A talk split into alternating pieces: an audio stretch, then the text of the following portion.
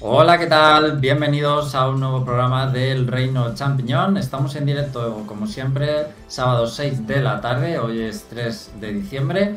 Y hoy vamos a hablar sobre todo de Pokémon Escarlata y Púrpura. Hay muchísimo que comentar de este reciente lanzamiento. Eh, a pesar de todas las polémicas, todas las críticas, el estado del juego en el que se ha lanzado, pues vemos que ha sido de nuevo el más vendido también de la saga, incluso récords dentro de Nintendo. Eh, así que bueno, un lanzamiento bastante polarizado y que vamos a comentar hoy aquí eh, qué nos ha parecido. Eh, principalmente pues ha jugado Andrés, ha jugado Jorge, ha jugado Félix y yo no he podido jugar, pero bueno, ellos tres van a ir comentando cositas del juego y seguro que va a quedar un debate interesante porque bueno, hay opiniones para todos los gustos. Eh, también vamos a comentar un poquito de la actualidad de estos últimos días, esencialmente el nuevo tráiler de la película de Super Mario Bros., donde hay bueno, bastante que comentar, una película que tiene muy buena pinta. Y nada, estamos en directo como siempre, canal de YouTube, elreino.net, es donde podéis seguir los directos, ya lo sabéis. Eh, y podéis ir comentando en el chat eh, lo que queráis y lo iremos leyendo por aquí.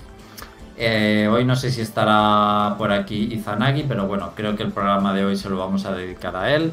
Está pasando, bueno, un momento un poco malo y el programa de hoy pues se lo dedicamos. uno de nuestros oyentes más fieles, la verdad. Y bueno, voy a pasar a comentar, bueno, a introducir aquí a los compañeros. Y la verdad, lo que la pregunta que os voy a hacer a los tres la misma, simplemente para que la gente se sitúe. Eh, ¿Hasta qué punto habéis llegado cada uno con el Pokémon o, qué habéis, hasta dónde habéis llegado con el juego, básicamente? ¿Hasta dónde lo habéis llegado, bueno, pues a darle caña al juego? Andrés, eh, buenas tardes. Hola, buenas, ¿qué tal? Pues yo he visto los créditos, que básicamente es que me lo he pasado. ¿Lo has pasado y qué ha pasado después? ¿Qué has hecho con el juego? Lo he vendido, pero porque era mi idea desde el principio. No quería tampoco gastarme la pasta que valía el juego, pero la ansia de probarlo y poder, pues eso, hablar con propiedad del propio juego y probarlo, más que nada para ver si me gustaba o no. Pues lo compré y lo he vendido por 3 euros menos. Así que si compras pronto y vendes pronto, es como un alquiler de los de antes. He ido al Cineteca, al Albacete, al videoclub, lo he alquilado y lo he devuelto. Sí, algo así, bueno, pero. Pero no te lo has quedado, ¿no? Algo, algo ha pasado que no el juego, que no. El último ya no me lo que lo compré y lo vendí también. Y este ya creo que lo mismo. Y tampoco creo que merezca la pena porque son juegos que no voy a volver a jugar. Aunque puedo decir eso del 99% de los juegos que tengo. Pero yo qué sé, no, yo creo que, no sé. Para mí, como ya son lo básico, se conforman con lo básico con, para poder vender y ya está. Creo que no son juegos redondos, pues no me apetece tenerlos porque no voy a jugar. Más allá de pasar. Muy bien, pues Andrés se lo ha pasado y lo ha vendido. Eh, Félix, ¿tú qué tal? Buenas tardes. Buenas tardes. Bueno, pues yo no me lo he pasado, pero porque voy jugando lento porque por una vez estoy disfrutando con un juego de mundo abierto y estoy perdiendo más tiempo mirando, mirando Pokémon por ahí que consiguiendo medallas y por eso estoy tardando más. Que para mí es casi el principal atractivo del juego, de lo que voy a hablar. Jorge, ¿y tú? Buenas tardes. Muy buenas tardes.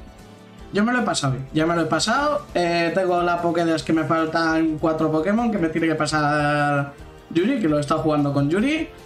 Y me he pasado el postgame, he conseguido al, Charizard este especial que han puesto para este fin de semana. Y... vamos, que me lo, me, lo, me lo he fumado entero, me lo he fumado enterísimo. Lo he pillado, lo he pillado eh, con ganas, la verdad. Muy bien. ¿Qué tiene de especial el Charizard que han puesto este fin de semana? Está roto, pero está rotísimo. Pero roto, roto, está roto. Tiene todas las stats a máximo, eh, nivel 100, eh, tira, eh, tipo de, de tipo dragón. Está rotísimo, pero roto, roto, roto. Ya hablaremos. Muy bien. Si tuviera el juego, seguro que me encantaría tenerlo, ya que Charizard es mi Pokémon favorito. Sí. como, como el de la mayoría de, de fans de Pokémon también creo. Yo te, Eh, pregun- Sí, Félix. Sí, Félix. yo te preguntaría si tú también lo vas a vender como Andrés. Ok, yo ¿Yo? no lo tengo el juego, que no lo tengo. Ojo, ojo. Lo decías, Ojo. Gordo. No, yo no lo vendo. Si me, si me ha gustado mucho, ya hablaré de- luego de él, pero en resumen, mm, ha sido de los Pokémon que, que más me han gustado, por lo menos que, que más me han llenado. La verdad, ya hablaré sobre ello, pero, pero sí, a mí me ha gustado mucho, no lo voy a vender, no creo que lo venda. Bueno, pues pinta interesante el, el tiempo de Pokémon, pero antes vamos a comentar un poquito la actualidad y hay que entrarle al nuevo tráiler de la película de Super Mario. Es un tráiler más tráiler que el anterior, porque el anterior era más fue ver escenas quizá largas para presentarnos lo que va a ser la película y bien los personajes, un poco los actores de voz originales. Y esto ha sido más un tráiler, podemos decir, clásico. Y ya podemos ver pues también más a Peach, a Luigi, hemos visto a Donkey Kong, un poco de los escenarios que vamos a poder ver en la película, qué tipo de película podemos esperar, eh, niveles clásicos de incluso de Mario, ¿no? Y bueno, pues las voces de, de Peach, por ejemplo, y demás. Mm, ¿Os ha gustado el tráiler? Yo creo que sí, ¿no? O sea, pinta un bastante chula la película. La han hecho Tengo muy mucho bien. hype. ¿Cuál? Que tengo mucho hype. Andrés tiene hype. No sé, ha estado muy chulo el, el, el tráiler porque además ha hecho referencias, con solo un tráiler ha hecho referencias a muchos juegos de, de Mario, a los primeros sobre todo, pero bueno, ya, ya tienes referencias a- al Donkey Kong original, al, al Mario Bros, al, o sea, quiero decir, el arcade, al, a los niveles clásicos de Super Mario Bros 1, eh, cositas de Super Mario Bros 3 que también se ven por ahí, los enemigos, no sé, están, tienen muy buena pinta, muy buena pinta. Super Mario Kart. Super Mario Kart, efectivamente. El Mario Kart también.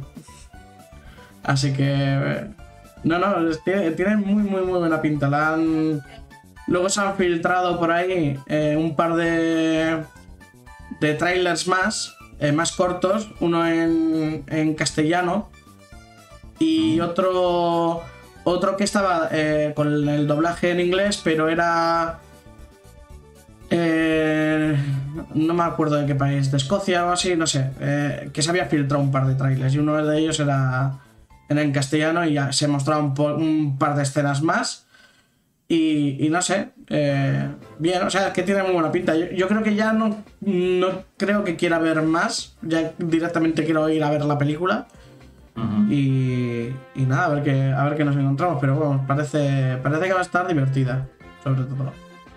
Esos vídeos nuevos que dicen no los he visto por ahí, la verdad, pero bueno. Sí, está, dices, está creo que con este Sí. ya el tráiler es bastante suficiente como para decir quiero ver la película, basta de ver material. Sí. Eh, la verdad es que hay muchos secretillos escondidos en el tráiler, o bueno, más que secretillos, pues que te dejan ver el nivel de detalle eh, que va a tener un poco la película a nivel de guiños y referencias y amor a Mario. Eh, solamente en el coliseo ese que se ve de Donkey Kong. Eh, han hecho ahí zoom y se ven cantidad de personajes de la serie Donkey Kong que son de los Donkey Kong de Super Nintendo, algunos que no habían vuelto a salir desde mogollón, tampoco voy a decir por si alguien no quiere saber, No, pero sí, aunque se ve a Cranky Kong, ya lo tenemos ahí en primera plana, Sí, sí, sí, que sí. sale en, en el tráiler y eso mola muchísimo. Y, y el nuevo diseño de Donkey Kong, más eh, fiel al clásico, también me ha gustado bastante. Sí, está muy chulo. Aunque, aunque una de las cosas destacadas, y que lo dice el propio Miyamoto en la presentación del tráiler, es que vamos a ver a una Peach más guerrera de lo que estamos acostumbrados en los juegos, más de armas tomar. Venga, empoderada, dilo, empoderada. Sí, sí, empoderada, quizá por, Adjetivo. Quizá porque sí, quizá porque sí es lo que se lleva ahora y no se entendería una Peach a lo mejor tan pasiva como se ve en los videojuegos Sí. eh, en una película que va a salir ahora en el cine, ¿no? Puede ser, esto es una verdad. Pero mm, no le quitamos parte de, de fidelidad, porque en Super Mario 3D World pues es un personaje jugable Sí. y, y también protagonista y que pues como sale en el tráiler con la flor de, fue- de fuego puesta eh, en el videojuego de Super Mario 3D World también hemos visto ya eso. Mm. Bueno, Entonces, tiene bueno, un, un juego protagonista con su sombrilla y tal, no me acuerdo, era de Wii. Y yo No, era- Super el- Princess, Super. Princess Peach de DS. Todo eso. De DS, ah, de Sí. Uy, Pero bueno, Y cabe destacar que. Peach Ya la hemos visto pelear y, y con todas sus habilidades. Entonces, vamos, es un personaje que para nada es solo la princesa del Super Mario Bros. 1 que no hace nada y son 4 píxeles. Sí, pero si Peach, ya, si. Peach ya, ya empezó repartiendo en el Mario Bros. 2, que es más viejo que todo lo que estáis diciendo con diferencia. esto- No. Pero, Super Smash en general siempre ha sido la princesa que se secuestran y Mario tiene que rescatarla, así que eso es así. O sea, ahí romper un poquito el, la tónica, que ahora el que parece que está secuestrado es Luigi y, y es la princesa la que quiere ir a meterle de leches. Así que bueno, a ver. Bueno, también nos presentaron el tráiler localizado, supongo que según el país, en nuestro caso pues lo vimos el tráiler localizado al español, después del de voces originales americanas. Y en general yo creo que bien, aquí yo creo que ha gustado bastante. Eh, De momento, pues por ejemplo, la voz de Mario es la voz de que suele hacer a Chris Pratt en Eso es. España, entonces pues hasta ahí todo normal. La voz de Luigi también es la voz que suele hacer en España al actor de Luigi americano. Entonces, pues también bastante normal. Aunque ha saltado la gran anécdota de que esos dos actores de voz son hermanos. O sea, en En España. España. En En España. España, sí, en España. En España, los dos actores de voz de Mario y Luigi, por lo menos los del tráiler, ojo, quiero destacar que no se ha oficializado el doblaje. Es eh, hasta que digan lo contrario, no sabemos si el del tráiler es oficial o no, porque esto ha pasado muchas veces ya, que el del, el- Sí. el del tráiler es un doblaje y luego el de la película final otro. La gente está diciendo que por favor mantengan el del tráiler que no tiene mala pinta Sí, y no haya no nos sorpre- cojan- sor- sorpresas eh, negativas que todos sabemos. Pues eh, las voces de Mario y Luigi en España son hermanos y además la de Luigi ya dobló a Luigi en la película de Super Mario live action de los 90. Ojo ahí, sí, sí. Efectivamente. ojo ahí la curiosidad, ¿eh? Sí, Que, sí. ha estado bastante bien la anécdota a nivel España, por lo menos. Bueno, son... Me gustaría eh, ver una foto suya porque tiene, tiene que ser una persona ya con dos años. Si dobló aquella. Hay actores de doblaje en España ya pues muy longevos, ¿no? Si queréis más curiosidades de doblaje, pues en Japón la voz de Mario es Mamoru Miyano, que bueno, es un actor de doblaje bastante conocido por ser eh, Riku de Kingdom Hearts, pero también por estar bastante presente en el anime, como le pasa pues a todos los actores de doblaje japoneses, son famosos todos por animes. Pero en la voz de Mario en concreto, pues es por ejemplo eh, Light Yagami de Death Note. Y esto pues ya está dando lugar a ciertos A memes. memes, a memes. Y que bueno, que sea quizá un Mario con una voz un poco bastante vigorosa y quizá que no te la esperas de Mario, ¿no? Tan, eh, bueno, pues ahí un poco grave también. Eh, y muy anime. Bueno, yo creo que cuando la tengamos en plataformas digitales, todo la vamos a ver en japonés. eh, con doblaje japonés también para ver cómo suena, ¿no? Tiene que estar bastante La vamos a, yo curioso. creo que la vamos a ver tres veces. Una en japonés, otra en inglés y otra en castellano. Bueno, o el que, el que toque del idioma cada uno. Solamente mí por me- comparar, ¿eh? A mí me apetecería, la verdad, verlo. Sí, sí, sí. En, los, en los tres que has dicho, justo. Justo, sí, sí. Se presta, se presta a ello. Y bueno, el momento Mario Kart también es un, es un poco Mad Max, ¿no? Eh, la película de Mad Sí. Max. Cierto, efectivamente. A mí me recordó bastante y bueno, también salen por ahí los Yoshis y demás. Bueno, pues si no queréis comentar, ¿queréis comentar algo más de- del tráiler, de la película? No, eh, eh, sobre todo la. Me gusta mucho la. O sea, cómo está hecho la animación y todo. O sea, la- las, las expresiones, el... No sé, está muy bien. O sea, por ejemplo, la, la parte de Donkey Kong dándole una paliza a Mario está, está bastante bien, las caras que pone y esas cosas. Que es bastante de, de esta gente, de Illumination, que ponen... que es como que tienen todos la cara como de, de goma, eh, están todos como que se estiran y demás. Así que, no, está, está bien, está bien. A mí me... Que la echen, que la echen, las vemos y que ya tenemos ganas.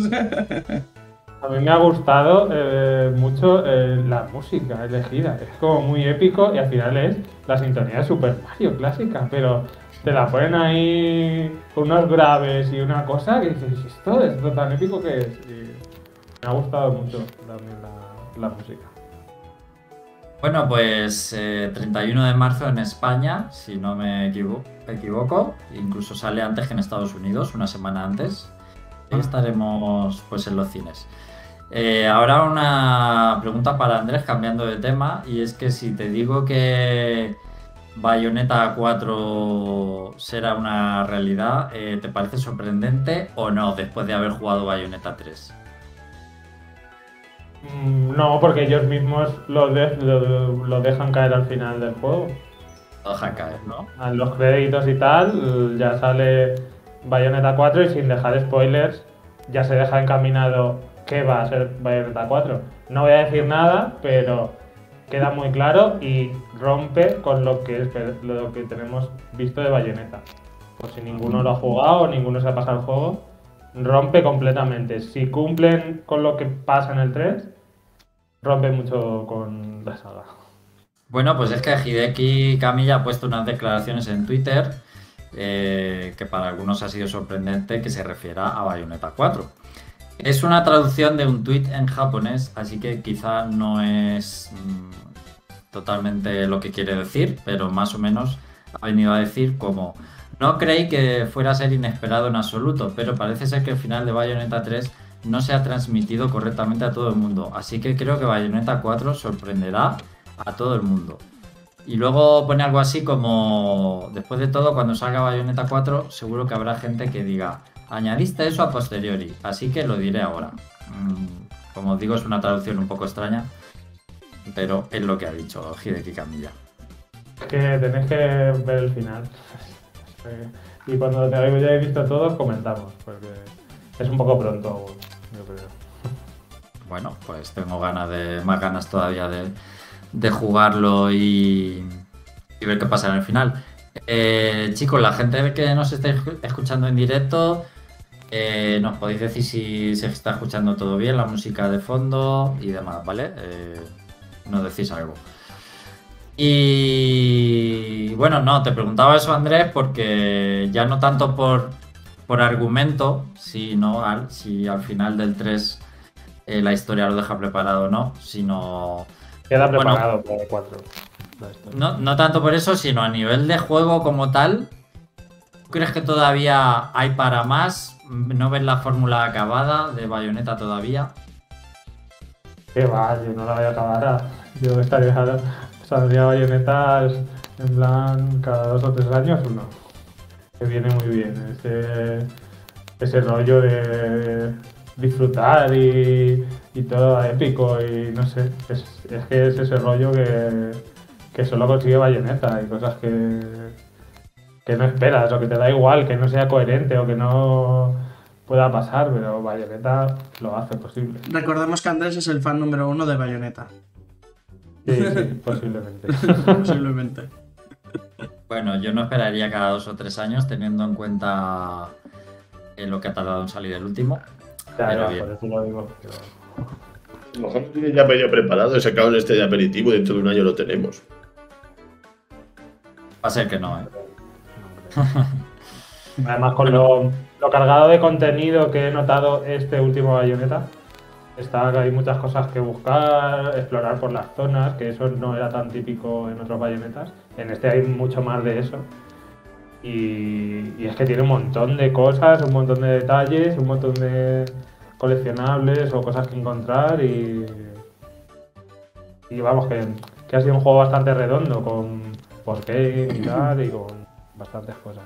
También os digo que hay como un no sé qué va a ser, porque hay un guiño, no sé si va a ser un DLC o va a ser algo que hay al final del juego, ocultas unas llaves eh, por los niveles, unos niveles y tal, y abres como un libro, que es un libro que trata sobre cereza, pero un poco, un poco más crecida, no tan niña, ¿sabes? Un poco más adolescente, tiene pinta.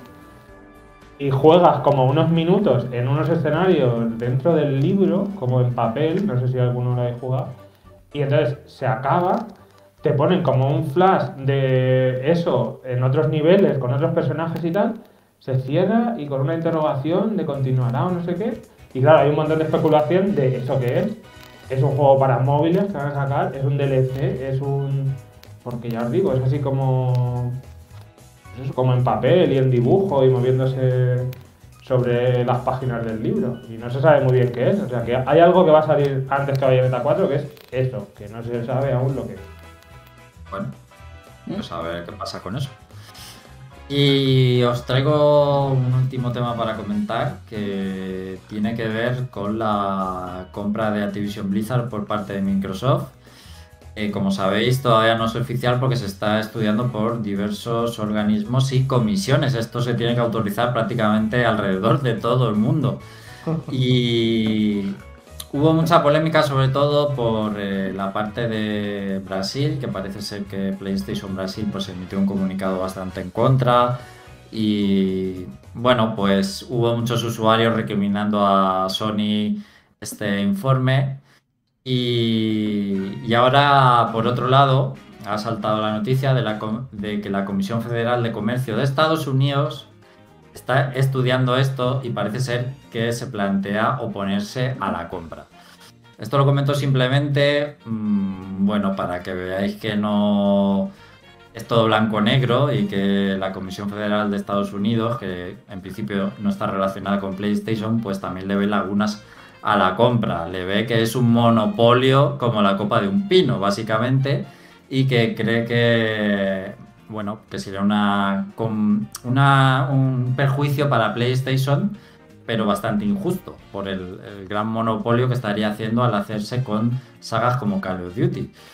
Es decir, esto ya no es algo que pueda ver PlayStation, sino que es algo que pueden ver organismos independientes. De hecho, eh, todavía hay muchos organismos como la Comisión Europea que esto lo lleva meses estudiando y todavía no ha emitido un juicio eh, al respecto porque, bueno, hay muchas aristas y muchas cosas que estudiar y se están revisando todo en profundidad. Seguramente temas eh, no conocemos y no sabemos y llevan su burocracia y más allá de las cuatro tonterías que puede pensar la gente eh, y poner un tweet en internet, ¿no? Pues bueno, hay que dejar a la gente trabajar.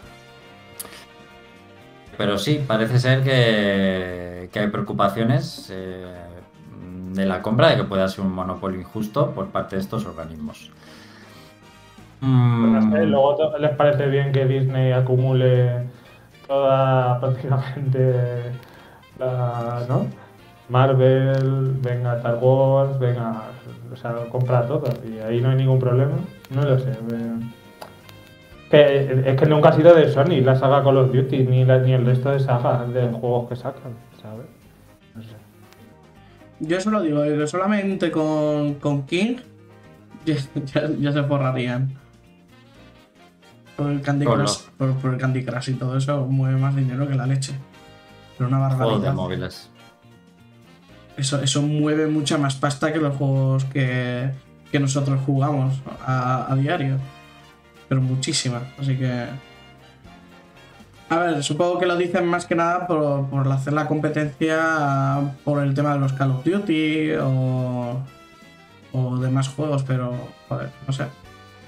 A ver quién queda, queda cosa. Yo es que al final, hasta que no digan si se compra, que no la compra o tal, y luego a ver cómo lo notamos nosotros, que también esa es otra. A ver cuál es el cambio hacia, hacia los, los usuarios de estas consolas.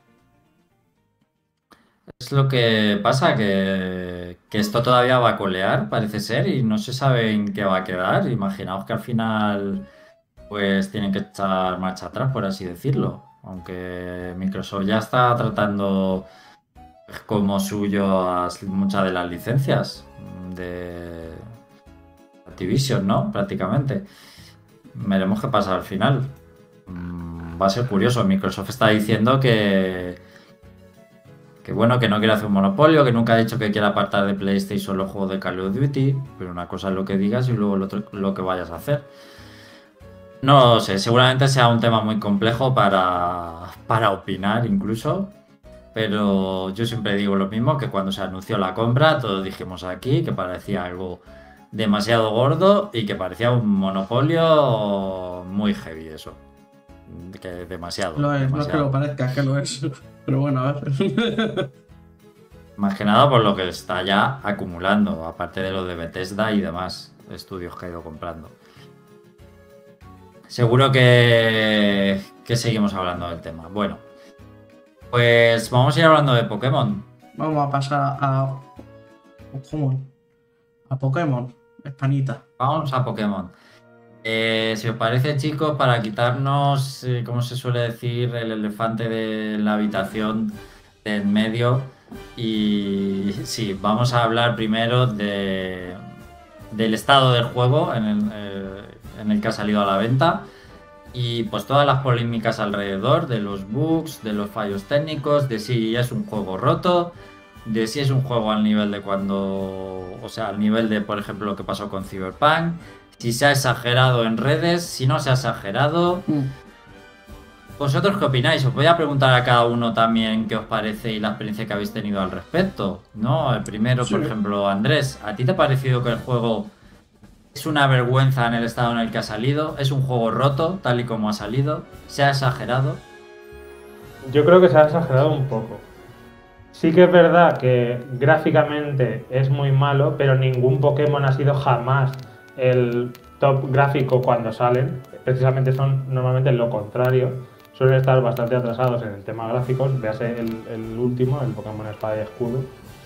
También me ha parecido gráficamente horrible.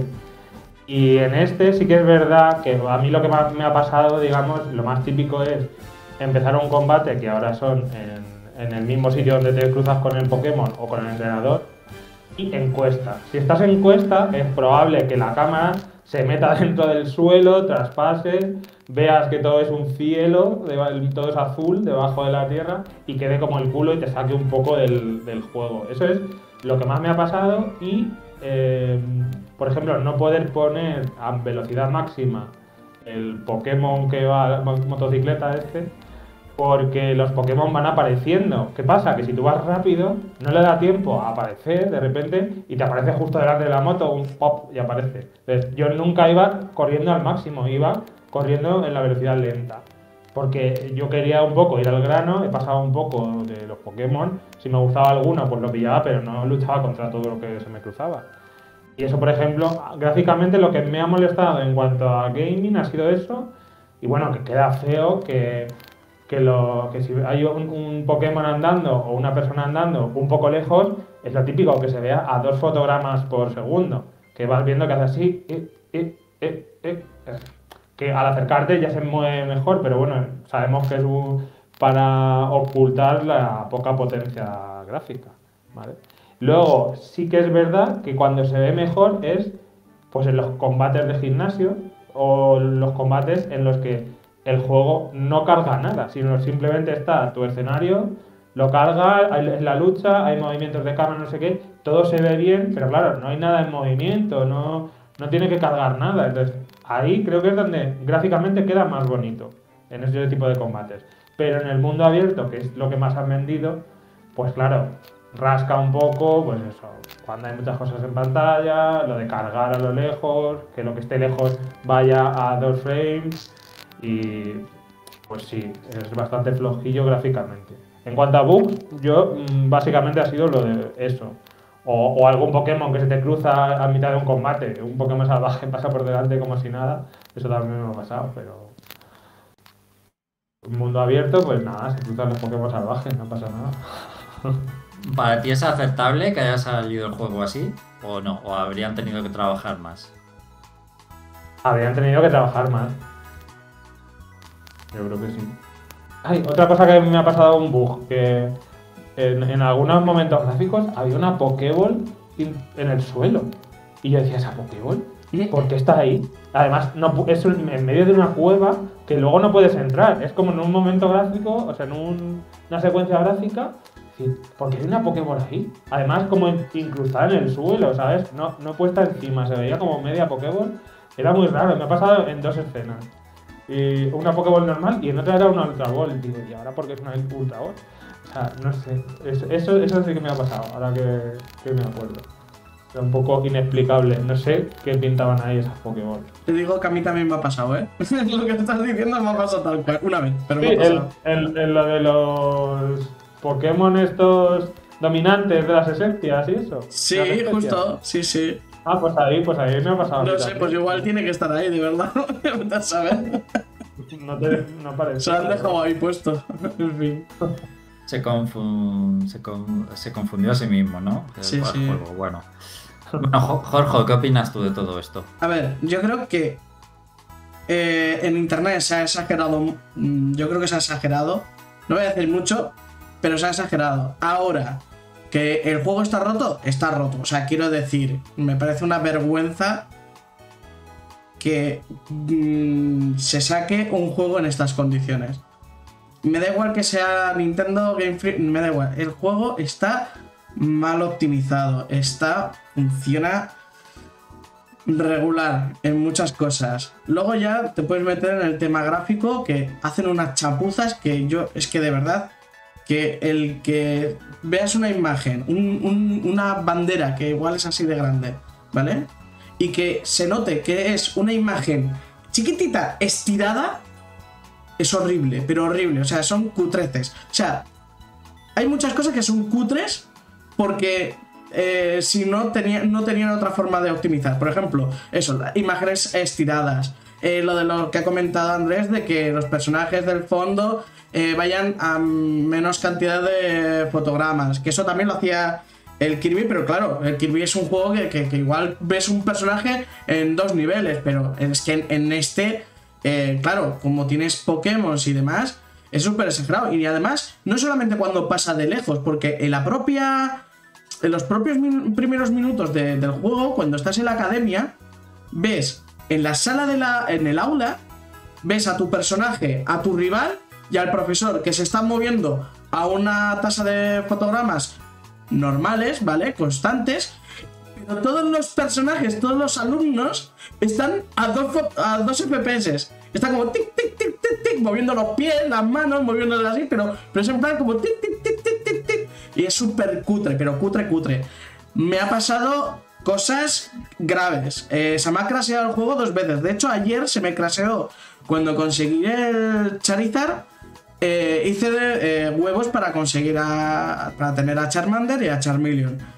Pues después de conseguir eh, lo- los huevos y demás, se me ha craseado el juego se- y cuando fui a cargar ya no tenía los huevos. Menos mal que tenía el Hola. Charizard todavía. Pero los huevos se me fueron a tomar por saco. Digo, bueno, vale. Se me- pues eso, el juego se me ha craseado dos veces. Tiene, en algunas zonas, tiene mogollón de bajones de, de frames. Es decir, va súper ralentizado, pero no. O sea, no es que no es bajada de frames, es que va ralentizado. El juego empieza a ir en cámara lenta, en tiempo brujo. ¿Vale?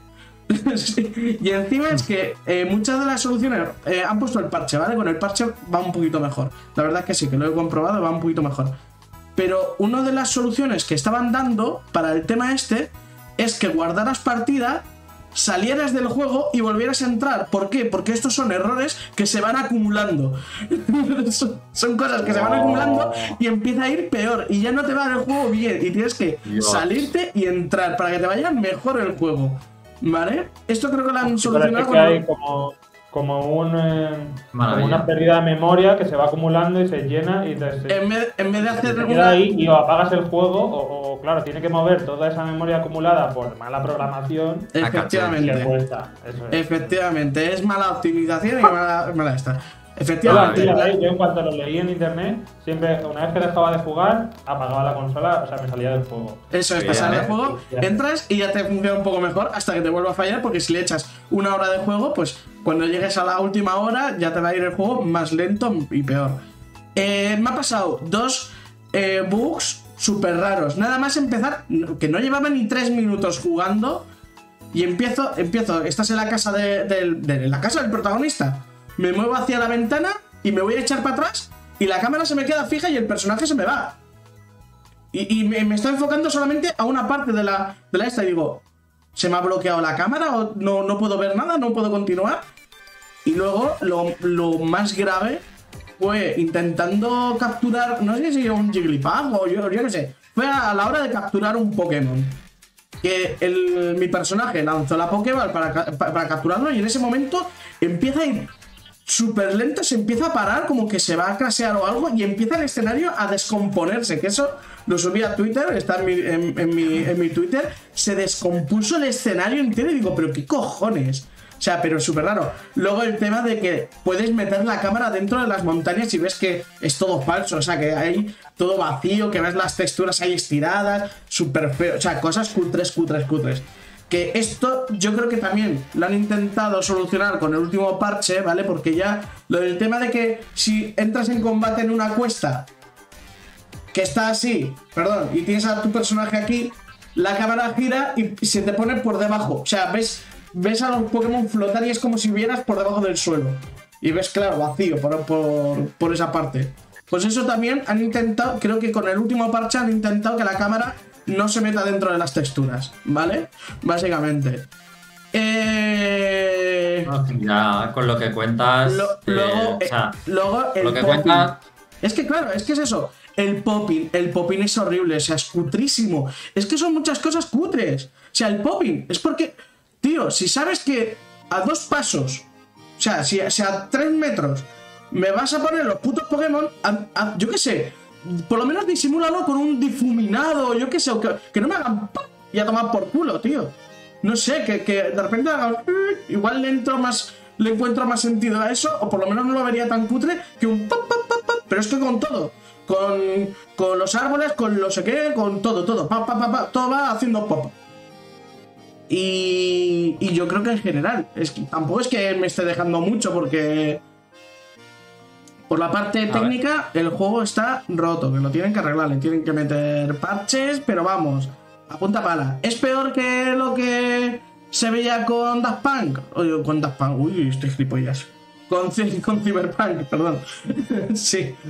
Creo, creo que no, no llega a ese nivel, pero es verdad que está roto. Yo he visto cosas en internet que sí, que efectivamente a mí no me han pasado, como lo de que se te, se te cambie la- la- el tamaño del personaje o que empieces a volar en nada. Eh, sí que he visto bugs de, de que te montas en Coraidon o Miraidon, que es la montura. eh, el Pokémon este que, es el que montas para moverte por el mundo, que se queda como saltas y cuando salta hace como, como, como que hace así, como que hace como si se tira hacia el suelo y se queda así, se queda de pies así. Y... Y no sé, con- varias cositas más, pero Yo lo, lo que has dicho, que a mí me parece una vergüenza que salga el juego en es este una, es estado. una vergüenza, es una Pero vergüenza. ya no porque lleve sello eh, Game Freak, Nintendo, sello Pokémon. No, cualquier juego que salga a la Cualquier venta juego. en, No, no, no. en formato físico no debería tener ese tipo de. Es que me estás vendiendo un producto a 60 pavos Ninguno. y no está terminado, tío. Que es que esto no está terminado. Y me da más rabia, y me da más rabia por lo que luego contaremos. Me da más rabia por lo que luego contaremos. Pero es una chapuza. Y esto yo creo que es un poco abuso al, al consumidor, ¿eh? Nintendo nos tenía muy bien acostumbrados a sus juegos que casi nunca tenían actualización, que eran juegos muy bien probados y tal, No, que ahora no, ya no tienen excusa, no tienen excusa, porque dices, porque dices, es que la Switch no da para más, coño. Pues ahí tienes juegos como Mario Odyssey y tal, y dices, no, pero no son tan grandes, coño. Y el puto Breath of the Wild, coño, el puto Breath of the Wild es lo que tienes a tomar por el puto culo. Ah, pero Nintendo Y quiere ve- pasta gansa y les, les mete a Game Freak también mucha prisa porque el Arceus cuando salió. Claro, pero, pero, vale, pues igual, es lo que, que- lo que debería cambiar. Yo sé que Claro, no lo van a cambiar porque es en plan, esto está así y que os jodan y se queda así. Y eh, meteremos un par de parches y lo arreglaremos. Y es una pena porque yo, por ejemplo, a este Pokémon le veo un potencial de la hostia y queda manchado por este, por este tipo de cosas. Uno de los mejores Pokémon. Yo también le veo el fondo. Podría ser ti- tipo Breath of the Wild, que fue en plan, Dios. Yo, yo lo noto. todo lo del Zelda, pues podrían haberlo hecho igual, pero a lo mejor sacas Yo el lo Pokémon noto. el año Tiene- que viene. Es que No la cosa es esa. A nivel de mecánicas, historia y demás, vamos a hablarlo más adelante, pero no tiene ni punto en comparación a cómo ha salido técnicamente. Técnicamente está roto. Una cosa, eh, Andrés, ¿y por qué crees que un Mario, un Zelda, si hace falta retrasarlo, lo retrasan? Siete años de desarrollo, ocho, y Pokémon no. Pokémon cada dos años tiene que salir uno principal y aunque lo lancemos roto, ¿por, ¿por qué? ¿Qué está pasando? Yo creo que es por el dinero. O sea, siempre han sido gráficamente un poco reguleros, pero claro, en el momento que ya estamos en el 3D y tal, y que este año es que ha salido el Arceus también, yo creo que es que les han metido una presión, ya no solo en los dos años para este, sino es que en medio estaba el Arceus, que también era como medio principal y más o menos se basaba un poco en lo mismo que este. Yo creo que el Arceus ha sido adaptar un poco con otros escenarios lo que ya tenía el medio preparado para este. Pero yo creo que es en plan dinero, que Nintendo está. mmm, Pero, quiere dinero, no sé. No, pero no sé. por dinero, analizando por el dinero esa frase. Vamos a analizarla bien. O sea, eh, ya es Para lo más entrar en la campaña de Navidad. Lo más rentable.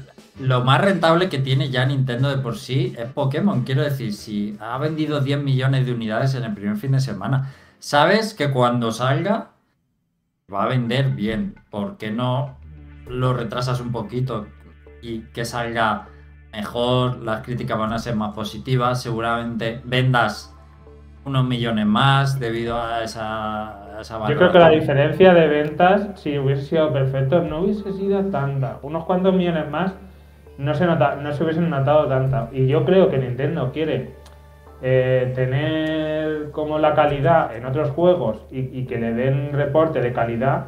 Y en Pokémon, mm, Pokémon no. le da igual, quiere la pasta y Son muy demonios. Pokémon sabe que va a vender este como esté el juego. Sí, eso es. Sí, sí. Pero bueno, que a ver, que esto ya está demostrado. Cuando salió Espada y Escudo, se demostró que daba igual cómo saliera el juego. El juego va a vender. ¿Y creéis que puede explotar eh, en algún momento? ¿Le puede explotar en la cara o no? Yo sinceramente no. Después creo. de haber visto que este juego ha salido como ha salido y la gente se, la gente se ha lanzado a comprarlo, muy especialmente teniendo en cuenta el precedente de Espada y Escudo, que para mí, básicamente, el, el peor juego de la saga, un juego hecho, un juego hecho fatal, un, un- un juego para mí sin ni muchísimo menos con la calidad de Pokémon, y la gente, en vez de castigarlo, pues este se ha lanzado, se ha lanzado a por él. Así que básicamente me baso en eso para afirmar que hagan lo que hagan, la gente lo va a seguir comprando. Yo entre ellos. En el tema jugable y en el tema historia y tal, se lo han currado mucho. Mucho, O sea, mucho. Entonces, Pues verdad el Una cosa la es pierdes y otra cosa pero- ganas. Claro, entonces por eso vende, porque al final la jugabilidad, que, que por mucho que la gente quiera gráficos perfectos, eh, es lo que más te llama, lo que te incita a seguir jugando, a llegar al siguiente gimnasio, a llegar al- a ver lo siguiente y que quieras seguir jugando. Eso lo tiene el juego. Mucho más que espada y escudo, vamos. Y Félix, ¿cuál ha sido tu experiencia de todo esto que estábamos hablando? Pues a ver, yo lo he jugado, no me lo he pasado, pero sí lo he jugado en profundidad y bueno, a mí yo, yo debo de tener una de las pocas copias medio normales porque no me ha pasado ni muchísimo menos toda la retaíla de cosas que ha estado mencionando Jorge. A mí lo peor que me ha pasado es eso de que los personajes se muevan a cámara lenta de lejos y alguna y que muy de vez en cuando se me, se me volviera invisible la montura. Bueno, y el popping, que es una absoluta exageración. Y, para mí es sin duda lo peor. Es que en serio, da puñetero asco el popping. Voy corriendo y de repente me salen arbustos, me salen piedras, me salen árboles enteros. Pero qué puta mierda es esta. Pero quitando eso, lo demás me parece bien. Y sobre todo porque me he fijado en otras cosas de los gráficos que, oye, tampoco está mal. Si pasas un poquito de eso que, de eso que he mencionado, te darás cuenta de cosas muy chulas, como el modelado de los Pokémon, que muchos de ellos, la verdad, me parecen bastante, bastante, bastante chulos. Por ejemplo, tú ves un Magnemite por ahí y lo ves ahí metálico, lo ves ahí brillante. Ves, ves por ejemplo, a, bueno, a, un- a uno de estos nuevos, bueno, que, que es un pájaro eléctrico. que, que, que, que, que medio se le ven las plumas. Ves, por ejemplo, a, a- a- al Pokémon este que es como una moto, el Ciclisar, me parece que se llama, y se ven las escamas, o sea, eso me ha parecido chulísimo. Y otros detalles, como por ejemplo las ropas de los personajes, que se ven muy bien, con mucho detalle, para decir que es que se han centrado en eso y se han olvidado de lo Es, demás. es que, de O sea, hecho, que tampoco es todo tan horrible. ahí tienes toda la razón y me lo acabas de recordar porque, de hecho, me acuerdo de. Hay un. Hay, bueno, el pelo de los de los líderes de, de gimnasio, hay uno en concreto que es como un, como un empresario y tiene los pelos así como con canas y tal, y tiene... Y tío, los pelos están súper bien hechos, o sea, el pelo está súper bien hecho y es en plan, o sea, por un lado me estás dando una, un banderín con una imagen estirada y luego me estás dando un tío trajeado, que el traje además se ve eh, lo típico, las texturas como si fuera tela de verdad y el pelo bien puesto, no sé qué. Y es como, joder, me, da- me estás dando una de cal y otra de arena y yo creo que es por eso, pues, al final le han metido cosas en plan de, venga, prisa, eh, ¿qué tenemos? Esto, estíralo y ya está. Ah, Estaba Por hablando, ejemplo, mismamente. estaba hablando Félix del popping y me ha recordado, porque estuve leyendo en Twitter, que hay gente que tiene un problema con el popping, pero un problema real de, de salud. O sea, que eh, algo les pasa sí. Eh, sí, hay gente muy sensible al popping. Los juegos que tienen mucho popping les produce algún tipo de agobio, incluso. eh, ¿Cómo se dice? Eh, Ansiedad. No, no, eh, Violencia. angustia, angustia. Que te da angustia, te dan ganas de vomitar, incluso te Ah, pones sí. malo del Joder. Del Hombre, estómago. es que lo del popping es que es brutal. Y- es brutal. y- y estaban y hay pasa- gente. Aquí como Perdón, te la liga, acabas vomitando todo el rato. Claro, no, claro, lo que estuve leyendo es que esa gente no puede jugar al juego directamente, lo tienen que apagar y lo, han- lo venden o se han esperado a que a ver si lo corrigen. No pueden jugar, esa gente no puede jugar porque de verdad le, le produce un problema de, de salud, de que te ponen malísimo de verdad jugando al Eso, juego. Eso de que dejen. Eso de que dejen de jugar. Eh, yo lo estoy viendo mucho. Mucha gente que se ha comprado el juego. Se ha puesto a jugar y ha dicho. Buf, hasta que no lo arreglen no lo continúo. Y lo han metido en la caja y ahí lo tienen guardado. Y no es. No te digo de un caso o dos, sino bastante. Pero me pareció súper curioso esto, esto en concreto, vamos, que, que os estoy comentando. Pero yo sobre Eh, todo. Bueno, perdón. No, habla, Félix, habla. Que quiero agregar al respecto, como he dicho antes, he visto millones de bugs. En plan, un personaje que se le hace los ojos gigante, sale el personaje gigante, en plan, se, se- le mueve la caja tipo la niña del exorcista. A mí eso no me ha pasado, no lo he visto. Y por lo que básicamente pienso que eso, que eso lo, ha hecho gente jugando a juegos piratas. Así que para mí no es ni muchísimo menos algo de fiabilidad para jugar así el juego. Porque por muy malos que sean los gráficos, me parece una absoluta exageración y- y completamente desmedido poner un 2 en Metacritic. Una serie de gente que me suena gente que mira aquí, que, que quiere sus 5 minutos de fama. Uy, mira, voy en contra, voy en contra delante de la corriente, critico el juego que no lo juego en mi puta vida. Bueno, fin, eso. y, Que a no, que, que eso, que los gráficos son como son, pero tampoco os, os dejéis, os fiéis de todo, de todo lo que se ve en vídeos de YouTube. Eh, luego, ¿creéis? A ver, porque todos hemos visto en Twitter eh, los bugs, los glitches y demás. Y yo veo como más que un sentimiento de cabreo, un sentimiento de humor alrededor de todos los bugs de Pokémon. En cambio, cuando lo de Cyberpunk, había un poco de coña, pero era mucho de, de vergüenza, mucho cabreo, esto no puede ser, nos tienen que devolver el dinero, más indignación. Sí. ¿Creéis? Y yo veo una comparación evidente y, eh, y mu- y muchas diferencias. ¿Creéis que por ser Pokémon se le está permitiendo y también se, ha, se le ha puesto más humor y decir, ah, qué gracioso, este bug que va la niña girando así el brazo y ah, ja, Yo ja, creo, ja"? yo creo que ¿No? sí. Yo, solamente- yo- yo creo solamente Yo creo que sí por, por dos motivos. Uno, ya tenemos antecedentes de que los juegos de Pokémon nos vienen rotos. ¿Vale? O sea, eh, Pokémon Arceus vino roto, el Pokémon Espada vino roto. Entonces es como, pues ha venido otro que está aún más roto que cualquier juego de Pokémon. Entonces ya es como la broma. ¿Vale? O sea, ya nos estamos comprando juegos que ya vienen rotísimos. Que es, es en el caso de este Pokémon. A Yuri le, le pasa, ¿eh? A Yuri lo juega le pasa alguna mierda rara y se descojona y lo sube a Twitter y se está descojonando.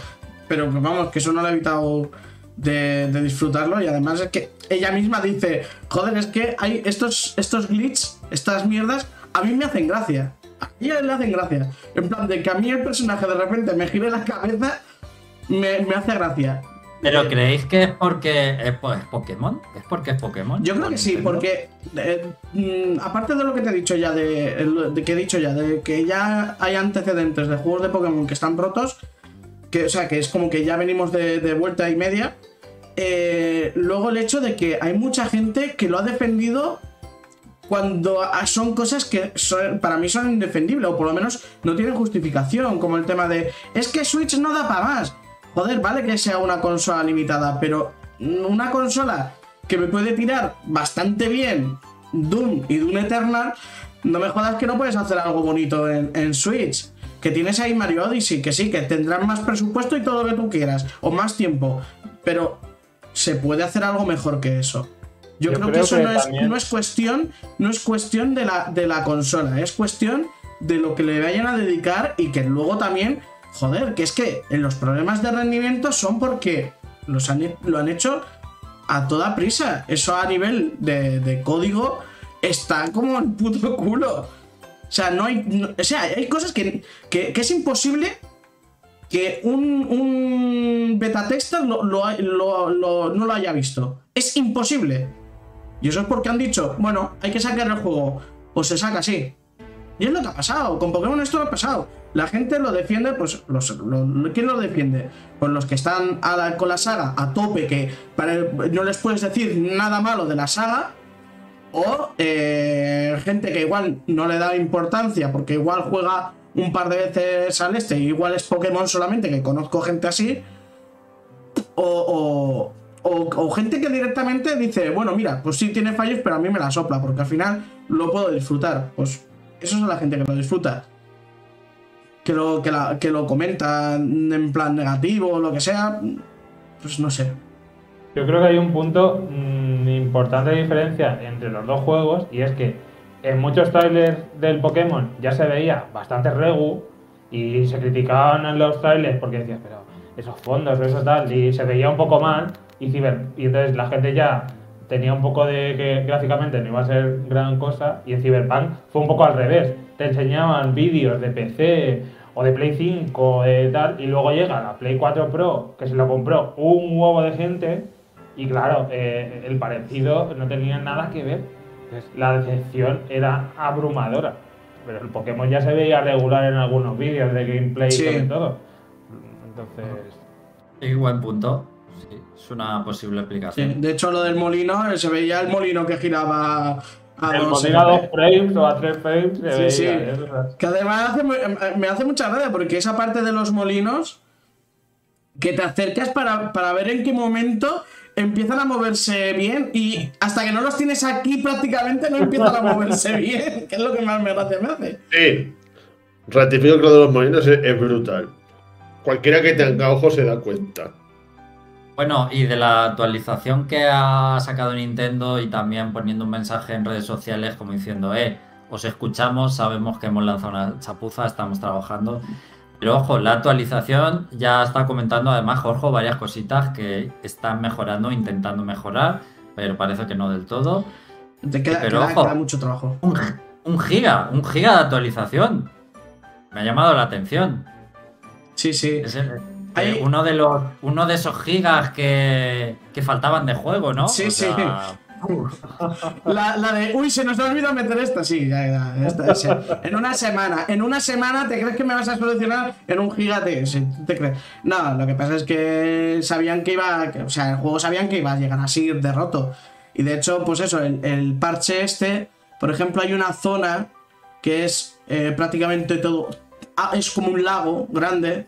Esa zona, antes del parche, se, te, se te ralentizaba sí o sí, pero en plan que. Como. como va súper lento todo. Y, y ahora va bien, ahora va bien, o sea, va como el resto del juego. Igual te pega un pequeño bajón, ¿vale? Pero va bien. A mí lo que me, me hace gracia es que no hay. que no es un problema de, de FPS. O sea, de- no es que como que de repente vaya como un PowerPoint, sino que va lento. O sea, empieza como a ralentizarse. Eh, a mí lo que me llama la atención del Giga es que hay gente que no tiene ese espacio en la Switch, entonces es como, "Uy, vaya putada. Tiene- Tienen que borrar. Pero bueno, pues no sé si quieres comentar algo más, pero ya el debate de bugs Ya está roto, y, está roto. y de estar roto lo apartaríamos aquí, Sí. ¿de acuerdo? ¿Sí? Venga. Pues a ver, creo que Félix le apetece empezar a comentar un poquito de, De vamos a decir, las de las bondades del juego. Eso vamos, es. a ponernos, vamos a ponernos positivos eh, ahora un poco con el juego, aunque si hay cos- cosas que criticar, pero de la jugabilidad o la mecánica lo vamos a hacer, ya no es Sí, tanto sí. De, del acabado del juego, ¿verdad? Venga, Hombre, Félix. digamos que el Pokémon tiene otras carencias que no son gráficas y que también para mí son importantes. Claro, eso es. Es de lo que voy a hablar. Pues dale, dale, dale caña, Félix. Pues así, así, lo principal que diría, lo que más me ha gustado, es que para mí es el Pokémon que mejor. que mejor inmersión tiene. Y de hecho, ya sabéis de sobra, y yo soy muy vocal al respecto, que odio los mundos abiertos con toda mi alma.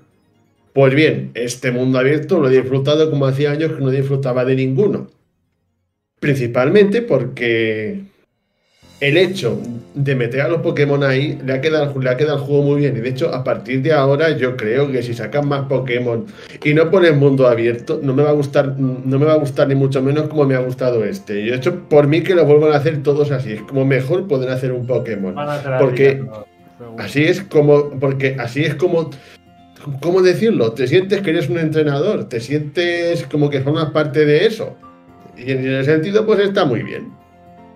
Era muy real. Pero, ¿hmm? Una Efectivamente. cosita, Félix, eh, discúlpame porque hoy es que nos estamos olvidando de la gente del chat y eso no está bien. Y eh, pues hay que saludar por aquí a Izanagi, a Kevin, a David Abraham, a Blitz, a... Sí, y creo que más o menos los he dicho todos. Eh, y bueno, estaban comentando un poquito, eh, David Abraham, de lo que le está molestando de este asunto es la mentalidad de los fans de Pokémon, que se lavan las manos diciendo que la diversión es lo que cuenta. Eh, hemos hablado ya un poquito de eso. Y Blitz, en general, todo lo que ha comentado es que Switch no da para más y Switch no está hecha para mundos abiertos. Yo no estoy de acuerdo con eso. Yo tampoco. por- porque tenemos Breath of the Wild, eh, que es un juego de lanzamiento de Switch que encima era para Wii U. O sea, eh, y lo ha hecho Nintendo, es decir, que no lo ha hecho la vecina de al lado.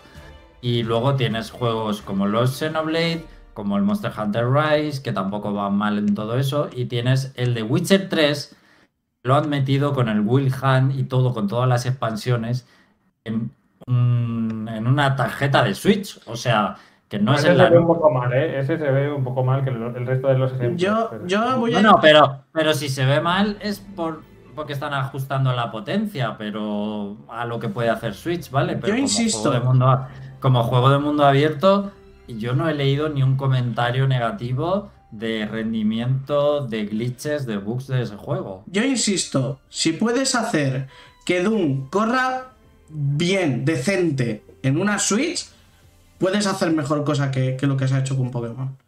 Porque es un tema de optimizar el, el- el motor gráfico y de, Sí, sí, claro. vamos, de echarle horas al motor gráfico, pero no, han cogido lo más sencillo que tuviesen y ya está. No sé. han cogido el motor gráfico de los juegos de 3DS y correr. No, el de Pokémon Espada, básicamente. Le han hecho un plus. Sí, sí, no, se nota. No, pero, pero es verdad que lo, que dice antes, eh, decía Félix de, de los detalles de, de los Pokémon y demás, está bastante bien. O sea, el detalle cerca, o sea, de cosas cerradas, por ejemplo, eh, el de. El de los gimnasios. Bueno, el de los gimnasios, el de. No, pues no cortarle el rollo a Félix. los, Jorge. los perritos, sí, Eh, vale. Sí, sí, sí, dale, dale, dale.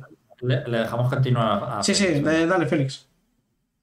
Bueno, pues conviene introducir un poquito la historia. Bueno, tú eres un chaval que llega a la región del juego, a, a Paldea, Y así, la cosa más destacable es que en realidad eres un alumno de una academia, que bueno, es la Academia UBA en, en Escarlata y, no, en Púrpura y de otro no me acuerdo, pero tiene nombre diferente también. Es la Academia Naranja.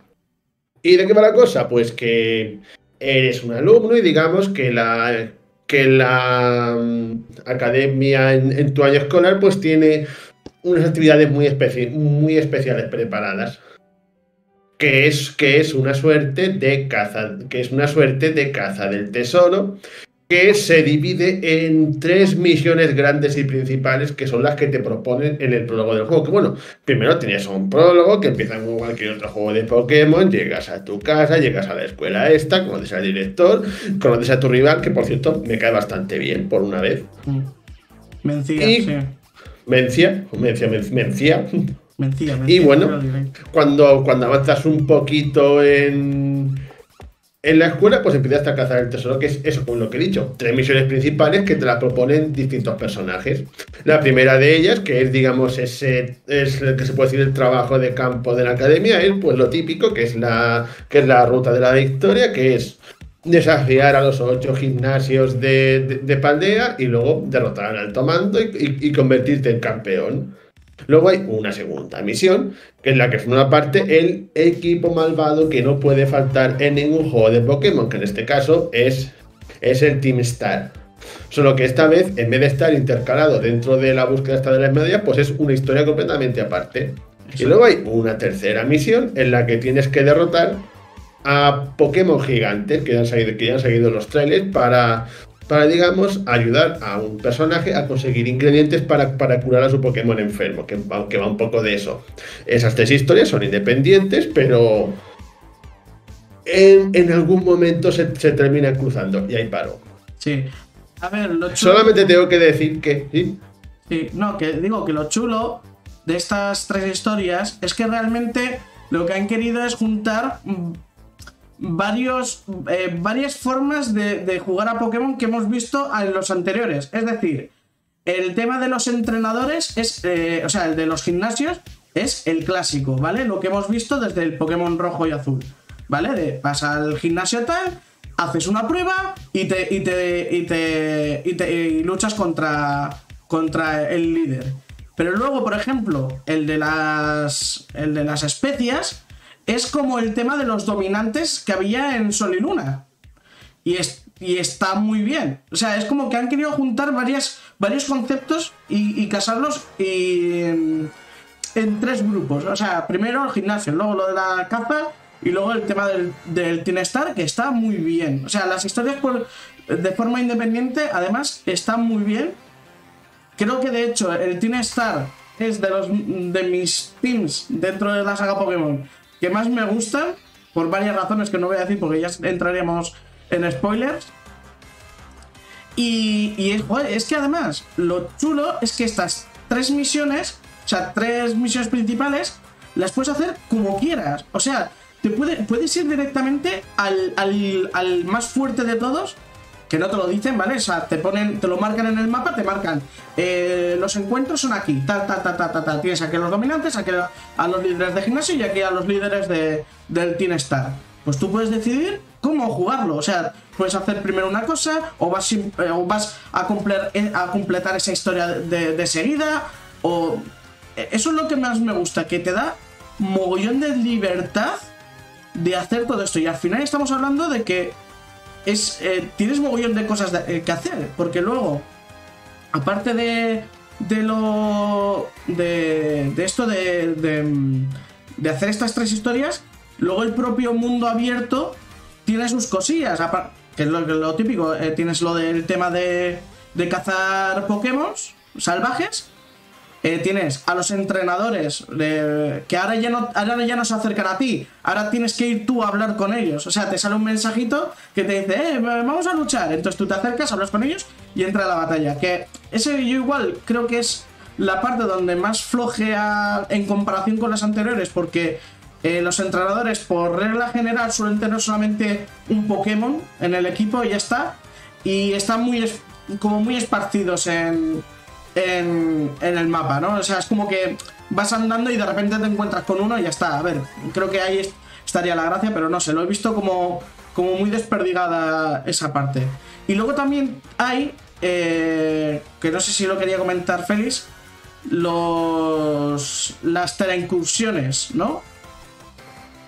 De, de pasar a eso, quería comentar que a mí me ha gustado esta división en tres como Sí. historias independientes, que además son ocho gimnasios, cinco líderes del equipo team y cinco Pokémon dominantes, que suma 18 que son los tipos Pokémon.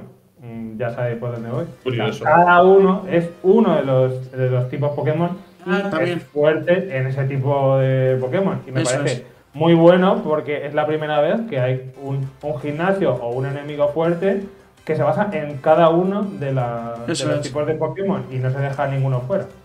Una pregunta, para ver los créditos hay que completar las tres.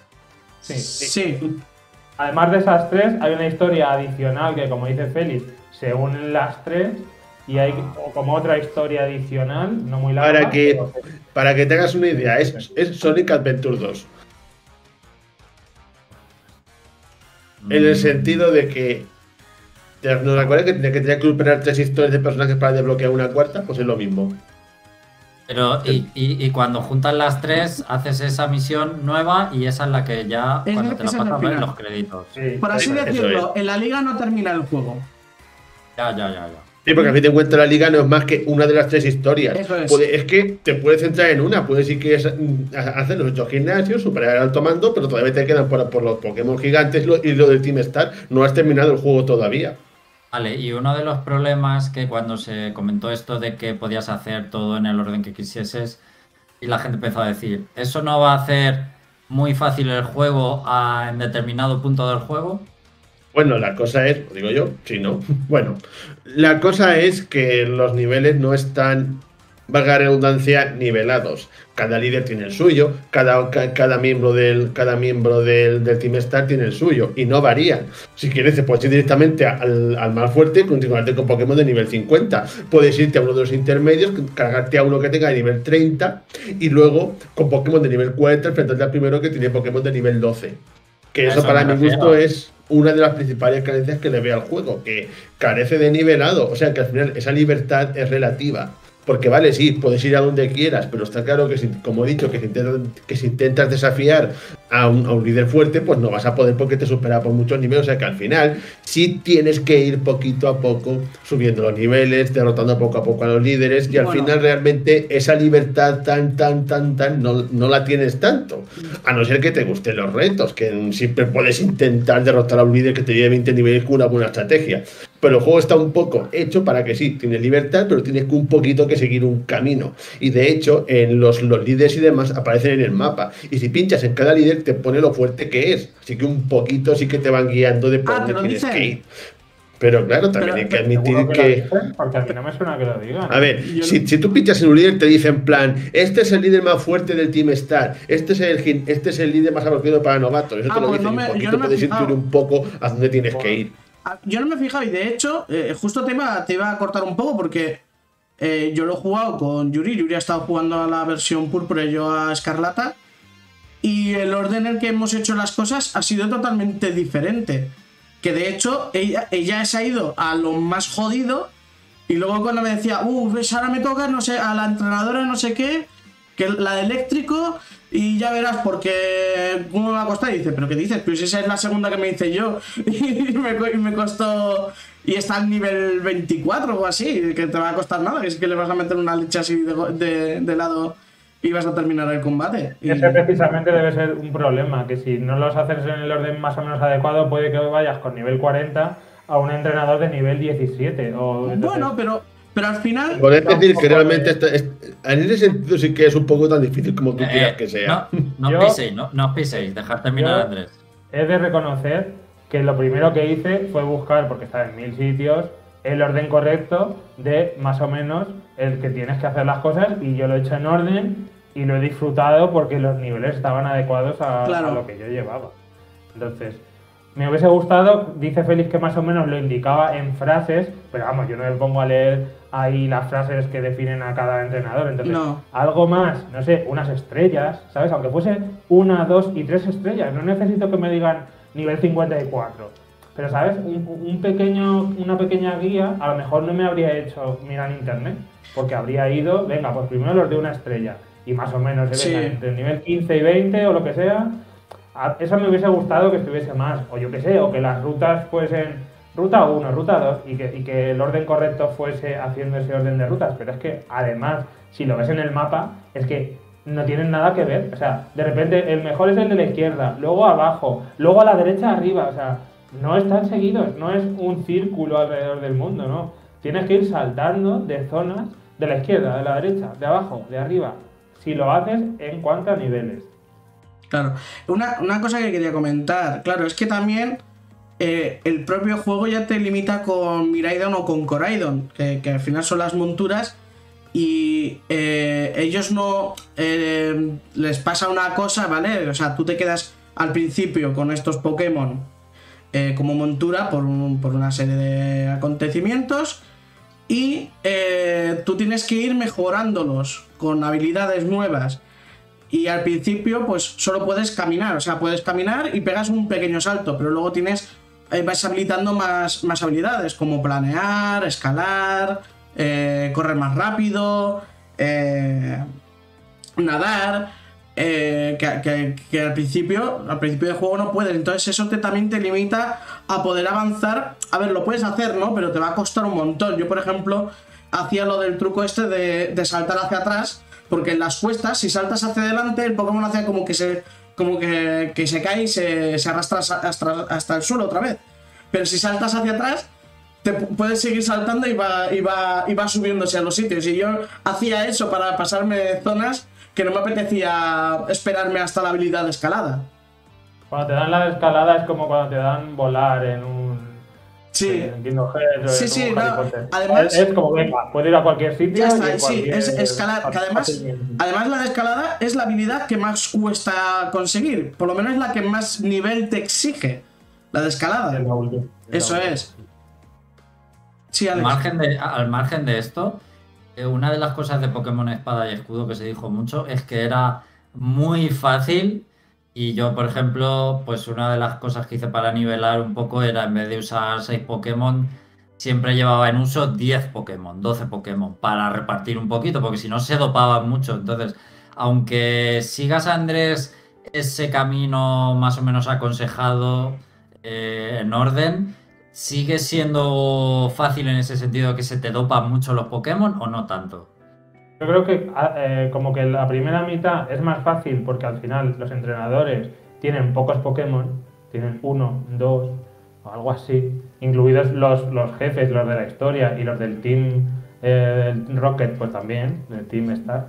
Pero luego hacia la mitad del juego, cuando ya empiezan a tener cuatro o cinco Pokémon, a mí ya me han llegado a matar porque es en plan, te- si, ¿sabes? Si se dopan, se suben el ataque especial y, su Pokémon es muy fuerte en eso, o tienes un, tanque de ataque especial, o es que te barre. Entonces, yo también es verdad que siempre he ido un pelín por debajo, porque he ido un poco al grano, no he cogido muchos Pokémon y tampoco he luchado, he luchado bastante contra los entrenadores que me iba cruzando. Pero siempre llegaba como un poco menos. Yo decía, venga, un nivel menos, pues ya puedo ir. O un nivel, ¿sabes? Pero yo siempre he ido un pelín por debajo o muy igualado, nunca he ido por encima. Pero tengo la- una sensación como eso, como que al principio ha sido todo muy fácil porque tenían pocos Pokémon y al final, cuando tenían muchos, la cosa cambia. Y bueno, claro, la liga Pokémon la repetí, no sé, tres veces o cuatro Sí. veces. Ah, sí. Pero porque iba muy mal de, de nivel Sí, también. sí. Y- A ver, yo creo porque que. te, te vas adap- te vas adaptando y dices, hostia, Claro. es que necesito un ataque de tipo planta, porque es que si no, ¿qué hago contra este o qué hago contra el otro? Sí. Y, y le pones planta a un Pokémon que no lo tenía solo para un, un Pokémon hijo de perra que te puede destrozar el equipo. Eso pasa, o a mí me pasó en la. en la A ver, yo, yo creo que el tema de la dificultad es un poco relativo, ¿vale? Porque el juego no es que te lo ponga fácil per se, sino que tú mismo puedes hacer que sea fácil. Eh, por ejemplo, tú puedes ir con tu equipo Pokémon eh, y subir a esos Pokémon en concreto de nivel. Pero claro, si te metes igual en una zona donde hay Pokémon fuertes, eh, los, los capturas y los empiezas a usar en vez de los que estabas intentando tú subir de nivel y tal, lógicamente es más fácil. Es una, es una forma más fácil de pasarse el juego. Yo, por ejemplo, he ido con mi equipo de, que he empezado con un equipo, que los he ido evolucionando. Y con eso, no es que haya sido un paseo, pero. O sea, que haya sido en plan, joder, qué difícil, ni, ni, un paseo, simplemente, sin más, normal. Yo creo que en otros juegos de Pokémon, incluso más antiguos, yo creo que esa, parte está más rota todavía. O sea, que es, que es mucho más fácil en, en la historia. O sea, de que coges, el, coges al inicial, lo subes al nivel no sé cuánto, y ya con ese Pokémon ya es que te pasas el juego. Y eso pasa en los anteriores. En los anteriores pasa eso. Y en este lo noto que hay más variedad. Igual es porque luego, según vas avanzando, ya te empiezan a cambiar mucho los tipos de Pokémon. Ya em- empiezan a haber un mogollón de variedad. Eh, pues igual lo que le ha pasado a. Por lo que está diciendo Andrés, de que, joder, pues es que ahora necesito un ataque de tipo planta porque si no, no puedo hacer nada. Y es, es así un poquito. Yo creo que es lo, lo mismo que pasa con todos los. Con todos los juegos RPG. Así que si tú te empiezas a subir nivel o empiezas a. Si quieres, si lo quieres, puede ser más fácil, lógicamente. Igual. mm, la gente también lo dice por el tema de compartir experiencia. Que a mí mm, no me molesta, de hecho me, me parece bien que esté. Lo que ya no me parece tan bien es que a la gente que no le gusta el repartir experiencia no haya una opción para desactivarlo. Pero, pero sí, a mí, yo es que como al final mm, tampoco... No hay, no hay, no hay opción para no hay desactivar. opción para desactivar el, el repartir Y es curioso.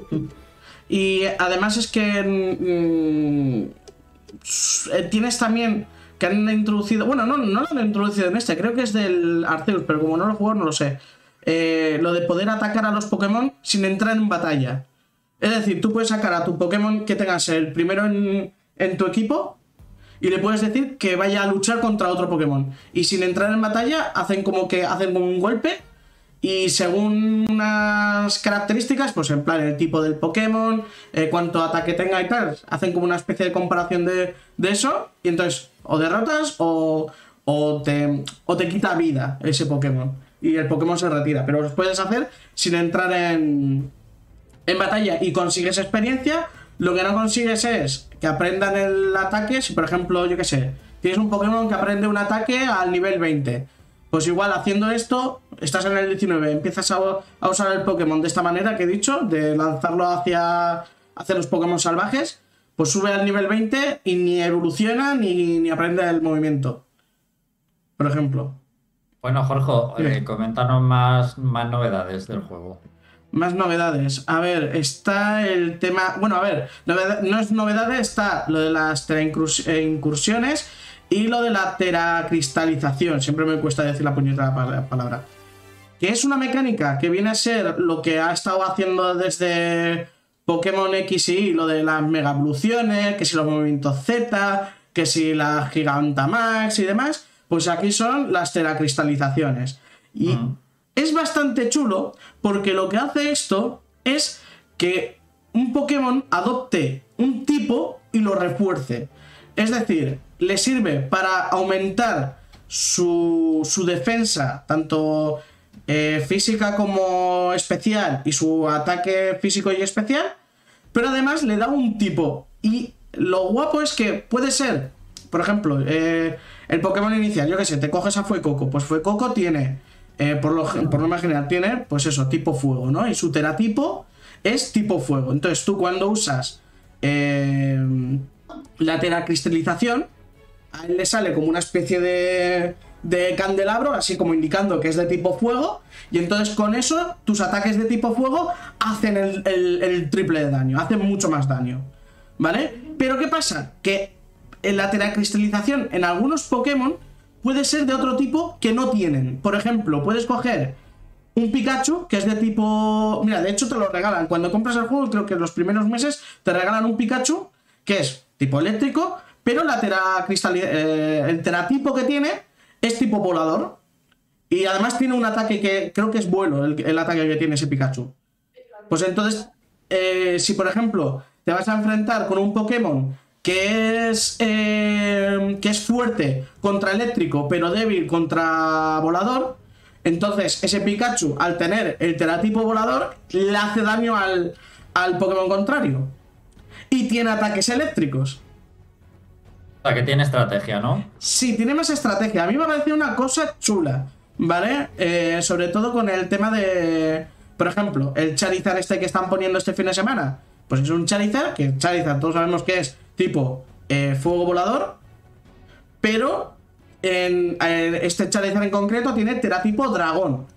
Por la coña, seguro. Por la coña, efectivamente, por la puñetera coña de que Charizard no es un dragón, pues tiene teratipo dragón. Pues entonces es un Pokémon que es tipo dragón. O sea, directamente es tipo dragón, tiene ataques. O sea, si tú, por ejemplo, le atacas con ataques de tipo agua, no le afectan. O no le afectan vi- mismo tiempo, tipo que si fuera solamente de fuego. Lo que he visto es cuando están con esa transformación, visualmente eh, tienen como un sombrero de cristal Sí. o lo que sea. Es. Y. Pero es un poco. ¿El tera, el tera qué? Teratipo. El el- teratipo, sí, el Teracristal, sí. Pero, eh, he visto, por ejemplo, el de agua es igual siempre para todos los que hacen el, El de todos. Sí, Hay sí. 18. Ese es- Siempre es, ge- es genérico, no tiene, ningún Pokémon tiene uno especial. No, eh, todos son en plan, el de, el de, el de, por ejemplo, el de volador que lo he mencionado antes, son unos globos flotando, son unos globos. El de ¿vale? es un candelabro. El de planta son unas flores. Ya, ya, ya. Y lo cierto es que todos son horribles. Y supongo ver, que yo- es yo, yo uno, no- por, uno por combate, ¿no? Como siempre, esas cosas. Ni Eh, siquiera por combate, se te agota. O sea, es uno por combate, pero eh, si estás en medio de, de una montaña, se te agota y no lo puedes usar hasta un tiempo después. No puees usarlo en el siguiente sí, combate otra vez. No, no, de hecho, para usarlo tienes que ir a un centro Pokémon y que Eso te lo es. recargue. Eso es, eso es así. Eh, He de decir que para mí ha sido algo muy anecdótico. Lo he usado mm, dos veces o tres veces. ¿Así? Y por- lo, lo he visto porque lo usan todos los linceres del gimnasio. Sí. Pero ya está, no le he hecho mucho más caso. ¿No te ha parecido interesante para? Me ha parecido interesante porque tampoco mm, te dejaban un poco escogerlo, porque es eso, al final eh, tienes un Pokémon y su teratipo es fuego y ya tienes ataques de fuego. Pues sí, para potenciarlo en algún momento, pero como que no lo he asimilado y he pasado de él. Y la verdad es que pienso que debería haberlo usado en más combates, pero Es que, he es que, pasado está- un poco de- del tema. es que claro, lo, tú has ido un poco a, a tiro fijo. Y ahí está el Ah, problema. no, que es que si te paras en las eh, incursiones, ¿vale? Que son unos montículos que hay por el mapa, ¿vale? Que se van, se van cambiando, que los puedes hacer tanto en grupo como en grupo, tanto online como offline, ¿vale? Y es como lo de la- los Gigantamax en las incursiones de los Gigantamax del espada y escudo, pues igual aquí, ¿vale? Es un Pokémon que se pone un teratipo que suele ser diferente a cualquiera de los tipos que él pueda tener, que eso, y, y es prácticamente para cazarlo y eso, y, y, pues eso, con el Charizard este es un- un- una teleincursión. Entonces tú ahí te puedes eh, poner eh, en online o puedes hacerlo solo con la IA o... Como la espada y escudo, sí. Sí, eso es. Entonces eso tiene, tiene, el tema de los animo, de, del- de animar a los Pokémon para que suban el poder del ataque, de la defensa, curarlos o lo que sea. Y, y la cosa es eso, vencerlos en un tiempo, tienes un tiempo. El Pokémon cuando le quitas cierta cantidad eh, se pone un Tera escudo, ¿vale? Que solamente le afectan los ataques eh, con, Con- con la con teracristalización. Eso es. Y que solamente le afectan eso, para quitarle. Entonces, es jugando un poquito con, con esas dos cosas. Eh, a mí me ha parecido chulo. O sea, me ha parecido por lo menos un concepto bastante más chulo que el de. A ver, visualmente es el más feo. ¿Vale? Eso yo creo que queda claro. Es el más feo porque. eh, los gorros no son bonitos como tal, ¿vale? Porque, joder, el de tipo fuego, en vez de ponerme ahí unas llamas de la leche o lo que sea, me pones un puñetero candelabro y digo, pero por Dios, es un candelabro en la cabeza del Pokémon. Es, es mejor el volador con los globitos en vez de un tornado o algo así. Claro, claro, entonces eh, queda un poco raro. O sea, queda feoche. El, Bueno, el más cositas de. Más cositas de Pokémon nuevas. Eh, nuevas de Pokémon. Espérate. A ver, Fe- Félix, ¿qué más tienes por ahí para comentar? O sea, sí, una cosa muy chula es que han cambiado la mecánica de los huevos. Ahora para, para hacer huevos tienes que irte de picnic y es, y es como una guardería portátil. Sí. Y es en plan que este picnic lo puedes usar en cualquier momento con tus Pokémon, en cualquier, en cualquier rincón del mapa.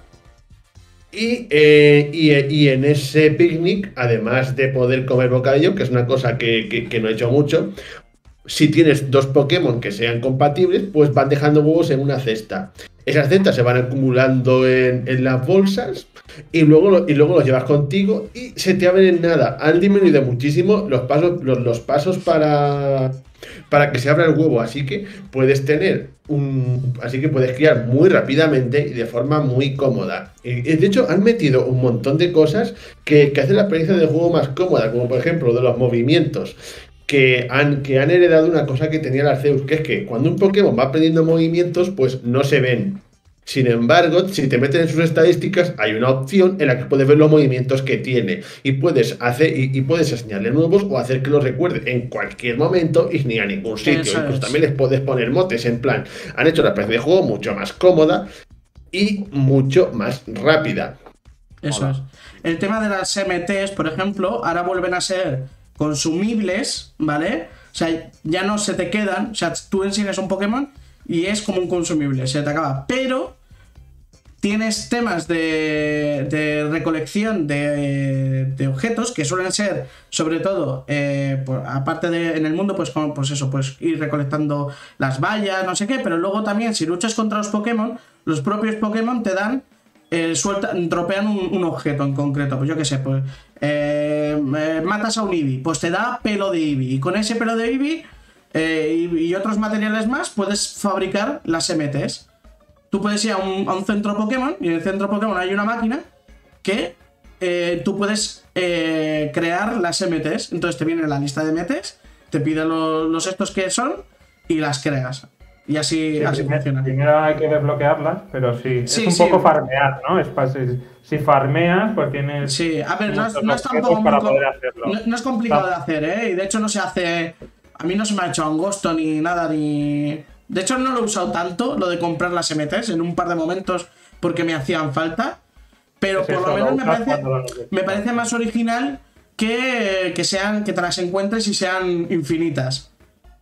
Además que en este juego lo de conseguir recursos está muy chulo porque puedes conseguir muchísimo sencillamente derrotando a Pokémon y como está divertido, pues, pues no es lo típico de otros juegos que en plan tienes que recolectar un montón de basura para que no te maten de dos hostias los enemigos. De Y hecho, por eso para mí está mucho mejor que otros juegos de mundo abierto que he probado. De hecho, hay, una coña que han metido un Pokémon nuevo, ¿vale? Que es como un cofre, como un duende que se mete dentro de un cofre del tesoro. Mira, Vale, pues para evolucionar a ese, que yo ya lo he evolucionado, tienes que recolectar 999 monedas de este bicho de los huevos. Vale, pues, ¿cómo las consigues? Pues en el mapa se esconden eh, por detrás de los carteles, de, de- de- debajo de las mesas, no sé qué, y entonces tú los vas encontrando y te van dando, pues eso, una, dos monedas de vez en cuando, Tener un ruidillo. que- es, hace, hace un ruidillo así raro y tal. Entonces tú lo vas recolectando. Entonces, claro, eh, la forma más rápida de conseguirlo es eh, primero te capturas uno porque es el que ibas a, evolucionar, pero luego los otros los vas derrotando. Entonces, cuando derrotas a, a los que están en el cofre, ¿vale? Porque los que te vas encontrando están sueltos, no tienen cofre. Pero cuando derrotas a los de cofre, te dan mucha más cantidad. Te dan 50, 30, eh, 70 monedas y tal. Y es un Pokémon que evoluciona teniendo que farmear este, este objeto en concreto. Oye, y de los Pokémon nuevos y los que han metido antiguos en general, ¿qué os han parecido? Y la selección de Pokémon. A mí me ha gustado. Pues a mí. A mí me ha gustado. Quiero decir, los nuevos, los nuevos sí que me han molado. O sea, eh, luego es verdad que había muchos Pokémon que, que me gustaban en los trailers y al final no los he usado tanto. Por ejemplo, el, el cerdo, el, el Lechonk y, y, y demás, que están muy bien. Pero luego no los usas tanto porque son Pokémon que vienen muy al, al inicio. Sí que. No, no, sí- pero, pero es muy bueno, ¿eh? O sea, la gente lo usa mucho y yo es uno, lo he llevado hasta el final, ¿eh? Hasta la Liga Pokémon. Es Yo- el típico Pokémon normal, pero Sí. que tiene buenas estadísticas, como esta que era una vaca, que no me acuerdo cómo se llama. Miltan, Eso que es, eran Pokémon muy buenos y yo esto lo llevo hasta el final y luego aprende un ataque de tipo tierra que son difíciles esos ataques de tener. Y vamos, ha sido uno de los principales de mi equipo. Yo sí de- que es verdad que, por ejemplo, la aceituna yo la quería llevar también, la subí hasta el final y es una mierda. Pues yo la, la aceituna la he llevado hasta el final también. Hasta yo la el final. aceituna la, la llevo hasta el final. Le dan un golpe Pues y se a- muere. O a mí me pasaba. Pues a mí particularmente mi favorito es el nuevo tipo Hada, que solamente han metido un nuevo tipo Hada que me parece una puta y jodida pasada, que básicamente un Pokémon Oh, que había sí, hecho yo. Solamente digo eso. sí sí. que lo llevo, lo- que lo llevo en el equipo y fue evolucionar y decir, ne- necesito esta mierda en el equipo, voy a El- llevar siempre el que juega este juego. ¿eh? Eh, no, el Tincatón, el del martillo. La, pues, coño, pues la, la dita esa de martillo gigante, que me parece Claro, de los claro. mejores tipo Hada que se han hecho jamás. Yo creo que la tiene que llevar en su equipo el 95% Sí, sí. de la gente. Yo la llevo. A mí otro que me ha encantado es, la es o sea, todo el mundo la lleva. pero porque, joder, pero es que el diseño está chulísimo también, el diseño de la última evolución. y la combinación También me ha encantado, por ejemplo. Que sí que es, es acero, acero, acero hada y, y está rotísimo. O sea, eso lo subes de nivel y está rotísimo, está muy bien. Que además mí me tiene, ha un ataque, encantado. que tiene un ataque que solamente lo puedes usar eh, alternando turnos, que es eh, como un megamazo o algo así. Que mete una leche que vamos. es que- que- que- más que, es que es 160, impresionante. es más hecho. que el hiperrayo o algo Sí, así. sí, ¿no? sí, sí, sí, muy bestia, muy bestia. También me ha encantado, por ejemplo. ¿hmm? De los iniciales, ¿qué valoración hacéis final? Eh, Pues yo o sea, diría. Pues. Coco ganador. Sí. Pues para mí, básicamente, los peores iniciales que he visto en un juego de Pokémon, junto con la quinta. Es en plan, tienes a Espirigatito, que puedes haber hecho un lince ibérico, que viene nada más característico de España, y haces una mierda, furro feísima. Por Las favor. evoluciones. Las evoluciones son muy feas. Los iniciales son chulos, o a mí me gustan los tres. Sí. Pero sus evoluciones. Eso digo, las posiciones finales son para mí las peores que he visto en la saga. Le pasa como a la quinta, es una generación que, que tiene diseños buenísimos, pero iniciales de basura. Sencillamente lo, lo- lo digo así. A ver, Yo, eh, es verdad, los- las he visto, los, las formas iniciales me gustaban las tres, de hecho lo dije que me gustaban las tres, no sabía cuál elegir. Y al ver las finales fue menuda cagada han hecho Sí. de evoluciones finales. La única que se salva es la del cocodrilo. Porque básicamente es la única que no es un puto furro, más que otra cosa. a ver. Es que no sé, no sé por qué la manía que tienen últimamente de hacerlos co- mm, furros, como dice Félix, Sí. la forma final. A ver, yo tengo que decir que a mí, a, mí- a mí no me disgustan, ¿vale? Es verdad que a mí mi favorito es el, el de Fuecoco, el último que no sé cómo se llama, es Kellerdinger o algo así, como coño se llama. Eh, pero, pero no sé, pero por ejemplo, el Sprigatito, pues la última, que me parece que se llama Mauscarada, ¿puede ser? Miauscarada. Mi Oscarada, mi Oscarada. Eh, no sé, es como un juglar. O sea, está- a mí no me ha disgustado. Me ha hecho mucha gracia la del pato. La última del pato porque es muy divina. o sea, me encanta la del pato. Que de hecho directamente le he llamado Rey del Glam. Directamente, le he puesto ese nombre. Está muy bien. No sé, eh, luego así, Pokémon nuevos pues eh, están... eh, en la, bueno, lo que sería el término medio entre eh, Coraidon y Miraidon, que es el, el- ¿Cómo las llamaba antes? ¿Que ¿Tú sabías, Félix? ¿El qué? El que es Coraidon y Miraidon, pero es el de la, el de la versión presente. Cyclizar. Eso es, pues está, pues eso, es como una iguana así, está, está chula esa, esos tres, están chulos los diseños de los tres. De hecho, eh, con el con Coraidon y Miraidon, yo al principio me gustaba mucho más el, el diseño de, de Miraidon, de la versión púrpura, ¿vale? El, el Pokémon este tipo moto. Pero me he jugado a la versión escarlata y joder, lo siento más como un desdentado de, de cómo entrenar a tu dragón. Me ha gustado mucho porque como es más animal, es más animalillo y tal. De hecho, para mí el juego es, es, es, es, es- el legendario que te toca en la versión, es en la montura. O sea, para mí es ese Pokémon y que se mueve por el mundo. Básicamente. Y eso os quería preguntar, eh, ¿diferencias entre las versiones? ¿Os ha gustado una más? ¿Lo veis un poco indiferente? ¿Hay una ganadora para vosotros? Yo es que directamente no puedo con el. Yo directamente es que no puedo con, con Coraidon en plan de que. ¿Por qué vas a patas si llevas ahí dos ruedas? Quítale las ruedas, es que vaya a patas, que no lo juego porque me parece sumamente horrible eso. No, pues te equivocas, te equivocas. Es súper mono. A ver, yo creo que estas versiones son las que menos diferencia tienen en, en Sí. ¿sabes? O sea, Bueno, ya digamos no hay nada que- de peso que, que- que te haga comprar una u otra. Y además, eh, no sé si, yo creo que ha ganado Púrpura, porque casi toda la gente que yo más o menos he visto, muchísima es el Púrpura. Y, y también está el típico meme que pasó en Espada y Escudo de los peluches que venden en las tiendas el, el- el peluche del perro de escudo es- se quedaba en la tienda y el de espada estaba agotado y aquí es al revés. El, del pu- el de escarlata está la estantería llena y del púrpura no quedan. O queda Pues uno. a, mí, a mí me gusta la versión escarlata más y el Pokémon más. Sí, o sea, ah, yo si me Bueno, la cosa comprara- es que sí hay me una diferencia. comprara, co- compraría la escarlata. Sí hay una diferencia importante, pero eso no lo ves hasta el final del juego y super spoiler, así que mejor no digo más. sí. Bueno, sin más. Pero sí hay una diferencia muy importante en realidad. Simplemente la diferencia es que uno trata el pasado y otro trata, trata el futuro, ¿vale? Y ya está. Nada más. Eh, y los profesores son diferentes en cada versión. ¿En qué, Andrés?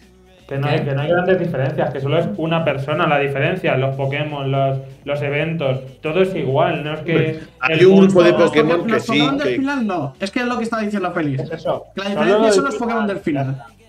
Está. Sí, sí, solo el último final, el combate final, el jefe final del juego, digamos, solo eso.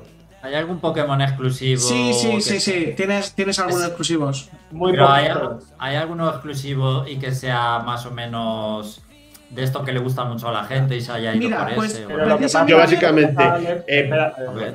a ver, espera un momento, que, que se pueden conseguir todos contra incursiones. Hombre, ya imagino. era incursiones, ¿cómo que no? Hombre, Existen por ejemplo, el que iba a poner yo, el- los Pokémon este que uno es como, como un Mega Man y otro es como un Mega Man pero con espada. Bueno, pero eso es porque su transformación es como rara, pues ¿no? Eso, eso, eso lo tienes, tienes. El objeto que lo hace evolucionar es una armadura. Pero en, en escarlata la armadura es una y en púrpura la armadura es otra. Bueno, pero fuera de ese Pokémon, el resto de Pokémon que se supone que son es, es- que solo aparecen libres en, en el otro, bastantes. por lo ¿eh? que yo he leído, se pueden conseguir entre incursiones. No. O también lo puedes conseguir en, interca- en Yo intercambios por, lo menos, prodigiosos. yo por lo menos los, yo por lo menos los que tengo porque me, porque ya es que ya tengo la Pokédex la tengo ya al completo. Me Vale, faltan vale, sí. Si tú cuatro que Pokémon no, que no, porque yo es de leerlo, ¿eh? Yo No, no, no, no, que- no, no. Yo no he encontrado ninguna incursión. Por ejemplo, eh, a mí me falta eh, el fantasma este que es de Yoto, el Misistribus o algo así. Mis tribus. Sí, ese por ejemplo en Mismagius. Escarlata no está. Ese en Escarlata no está. Y ese me lo tiene que pasar Yuri, por ejemplo, que es uno de los que me faltan en la Pokédex. Bueno. Y un poco más, entonces, eh, no sé si quieres comentar alguna cosa más importante Sí. del juego. Sí, venga. Pues yo quería comentar una que a nivel de diseño y tal me ha parecido un poco más flojo. O sea, no me han gustado tanto el diseño de, de varios personajes. En cambio, por ejemplo, los del Team Rocket o del Team Star sí que me han gustado mucho, pero de líderes de gimnasio creo que al- algunos son bastante sosillos. Y luego creo que han ido eh, en, en ciertos aspectos a hacer el mínimo esfuerzo, porque por ejemplo la Liga Pokémon se, va, se, se desarrolla en una habitación Sí. de cuatro paredes y van viniendo los personajes. Me ha parecido muy soso en vez de una habitación ambientada en el tipo que use ese líder y luego pasas a otra habitación y luego pasas a otra. No, van viniendo como en ascensor o Escucha, se pero es abre que una eso- puerta y viene el siguiente. Eso Pero no me ha es- gustado. Sí, Escucha, yo lo he visto y suena súper mega hiper cutre. Vale, escúchame, vale, eso yo creo que tiene una, un- una explicación lógica dentro Y de... repiten, repiten un personaje. Ni siquiera los cuatro de la liga Sí, son sí, sí. personajes. Pero tiene Hay gracia, pero tiene que no gracia tenido que que repitan hacer. a ese. Pero tiene gracia que repitan a ese en concreto. Y además lo por lo que dice. A todos nos gusta, a todos nos encanta ese líder de gimnasio, sí. Sí, Está guay tiene sentido. Tiene- el punto de, macho, en vez de diseñar, pues te ahorras uno, uno de diseño, ¿sabes? Pero bueno. A ver, pero por otra parte, joder, también tienes más personajes que en cualquier otro juego de Pokémon, porque tienes a los líderes de Tine- del Team Star, a los líderes de gimnasio y a, y a los profesores. Que esa, que esa es otra cosa que no hemos mencionado, los profesores de, de, de, de- Escarlata y Púrpura, que aquí es una cosa que me ha chocado un mogollón, y es que en el juego hay clases y hay exámenes. O sea, hay tres clases, de, hay seis, seis lecciones de varias clases y luego tienes sus exámenes. Tienes el examen parcial y el final. Y los puedes suspender y tener que ir a repetición. Que eso Pues me ha dejado. Eso no. Pues sí, sí, no sí. Fíjate, eso- eso no lo he probado. Pues, pues sí, podéis, podéis ir a clase. juego sin hacer eso. Pues escucha, escucha. Pero pues eso sí, sí, supongo se que no es obligatorio, ¿no? No es obligatorio. De hecho, lo que te dan, te dan un miau de galar si lo haces y demás. Entonces hay, cosi- hay premios, ¿vale? Pero me parece muy loco porque son clases. Y te digo clases, clases. O sea, de, de- de sentirte que estás en una puñetera clase con su examen final. Eh, Yuri me ha dicho que es un poco como el de Persona 5. Que supongo que tendrá razón. Porque si ella dice que es así, yo, creo, yo la creo. Eh, pero me ha, hecho, me ha hecho mucha gracia. Además, que tienes eso, que si clase de. eh, eh, clase de biología, clase de matemáticas, clase de, arte, todo relacionado con Pokémon, pero al final no se sale mucho del tiesto. O sea, quiero decir, por ejemplo, la clase de matemáticas te hacen problemas matemáticos con el tema de los tipos. En plan, si, te, si me compro, si tengo eh, yo qué sé, si tengo mil. eh, si tengo mil. mil monedas. No sé, no me acuerdo qué, qué moneda usa Pokémon. Pero bueno, si tengo mil de oro. Y cada Pokéball eh, sale. sale a.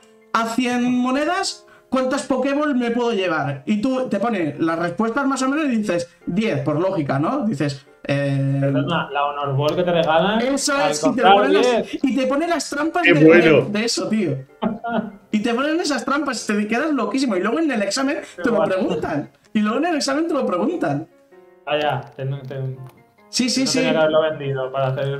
Joder, pues, pues sí, pues sí, sí, sí. Tiene, tienes clases y, son varias clases, ¿eh? Que son más. Es tipo los exámenes de Final Fantasy VIII, que te ponen ahí preguntas en plan verdadero o falso. Eh, eso, eh, bueno, a ver, te vienen las opciones, lógicamente, tú no tienes que escribirlas ni nada, son exámenes de tipo ABC, pero no, no creo que sean parecidos a las de Final Como, Fantasy VIII. como en Persona 5. sí. Como Persona 5, efectivamente. Te Y preguntaban en cosas de cultura. Y luego además, y luego además, que es una cosa que no habéis hecho, eh, también están las tareas que te dan los profesores cuando terminas sus clases.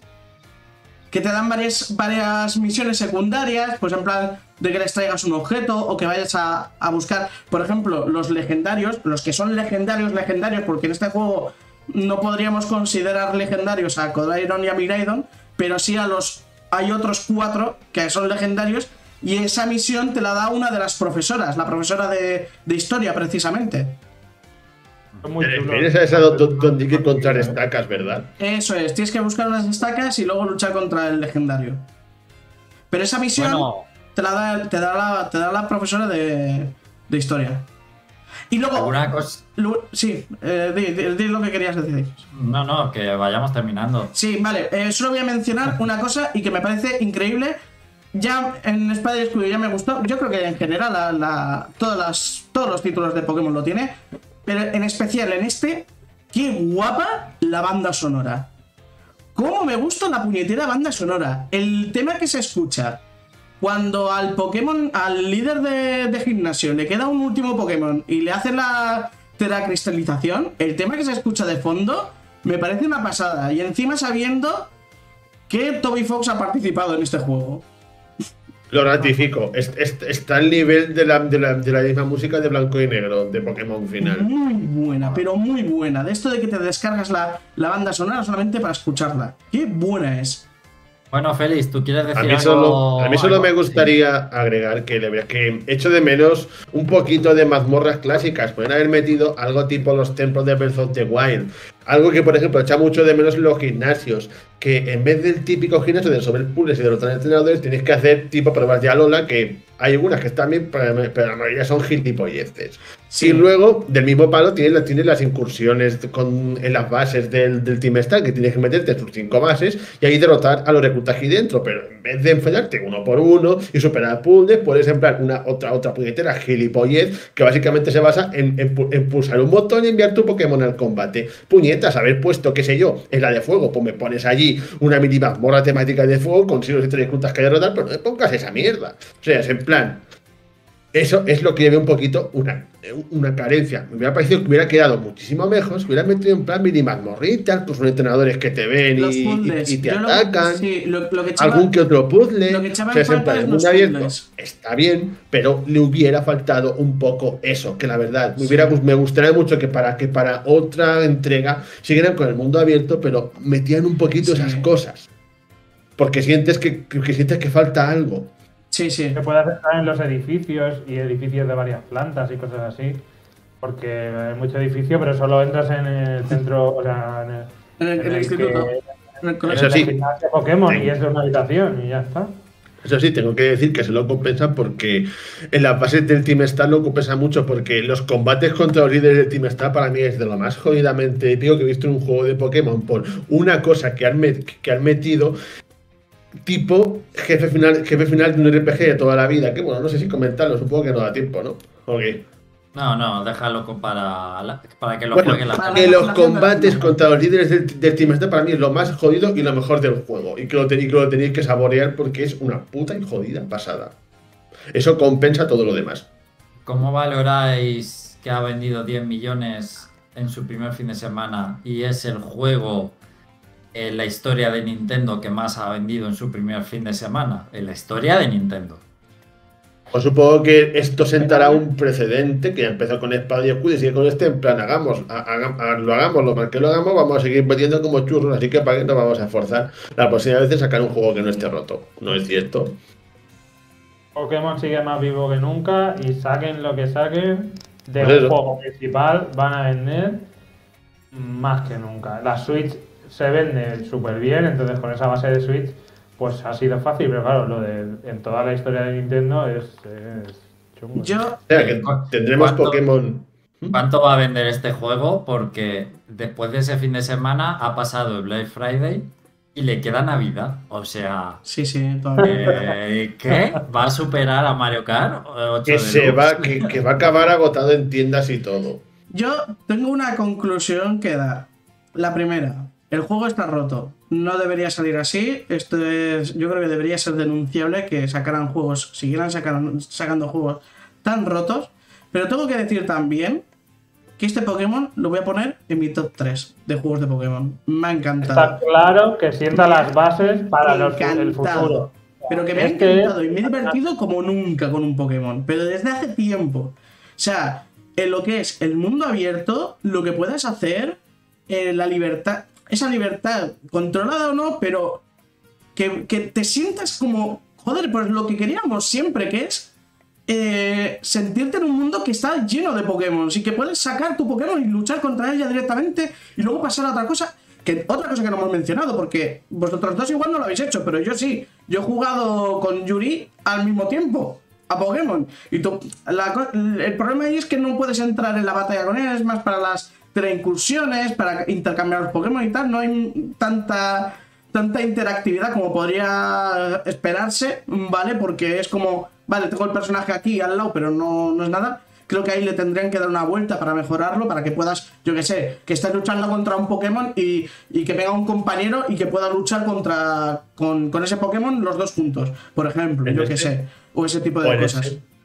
Eh, pero creo que marca un, un camino a seguir en, en cuanto a mecánicas muy chulo. Y si el siguiente es así, me va a gustar. Lo que no me va a gustar es que salga roto otra vez. Y es lo que me voy a temer que va a pasar.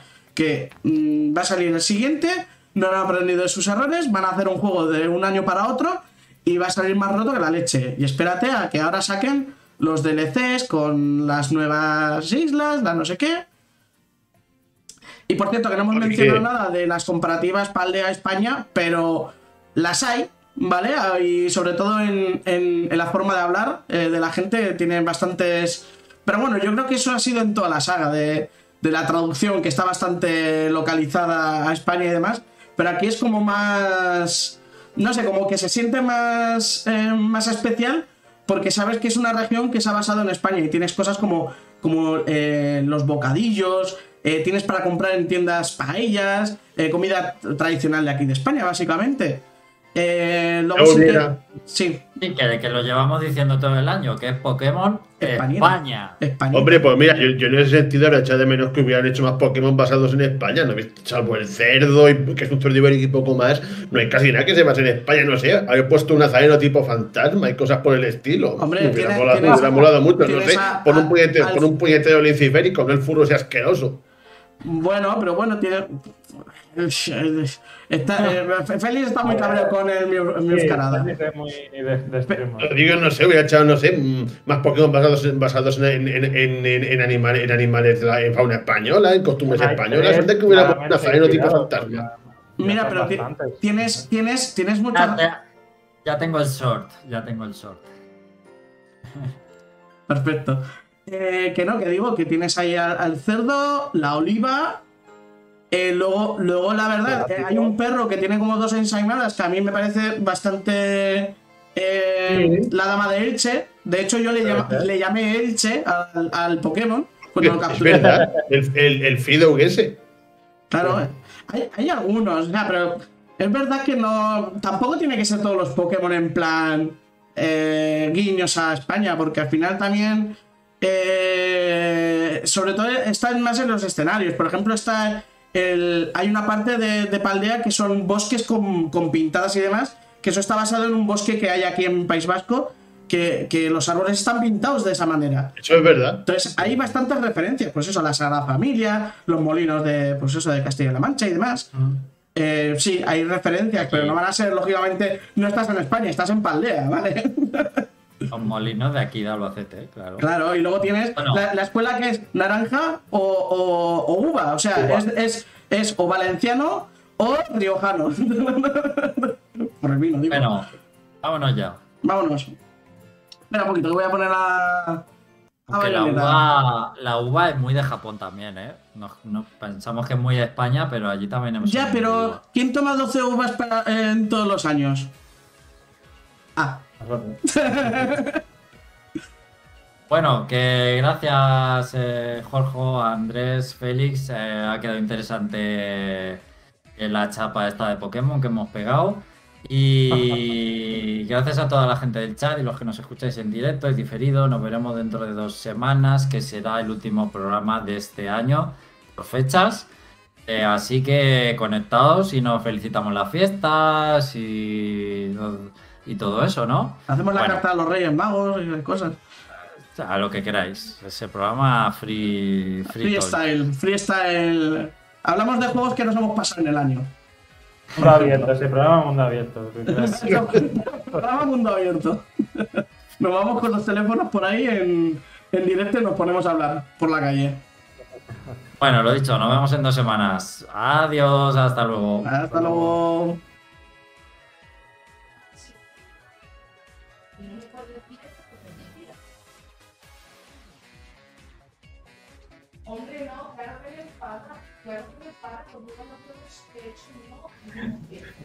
Dile a Yuri que no se enfade.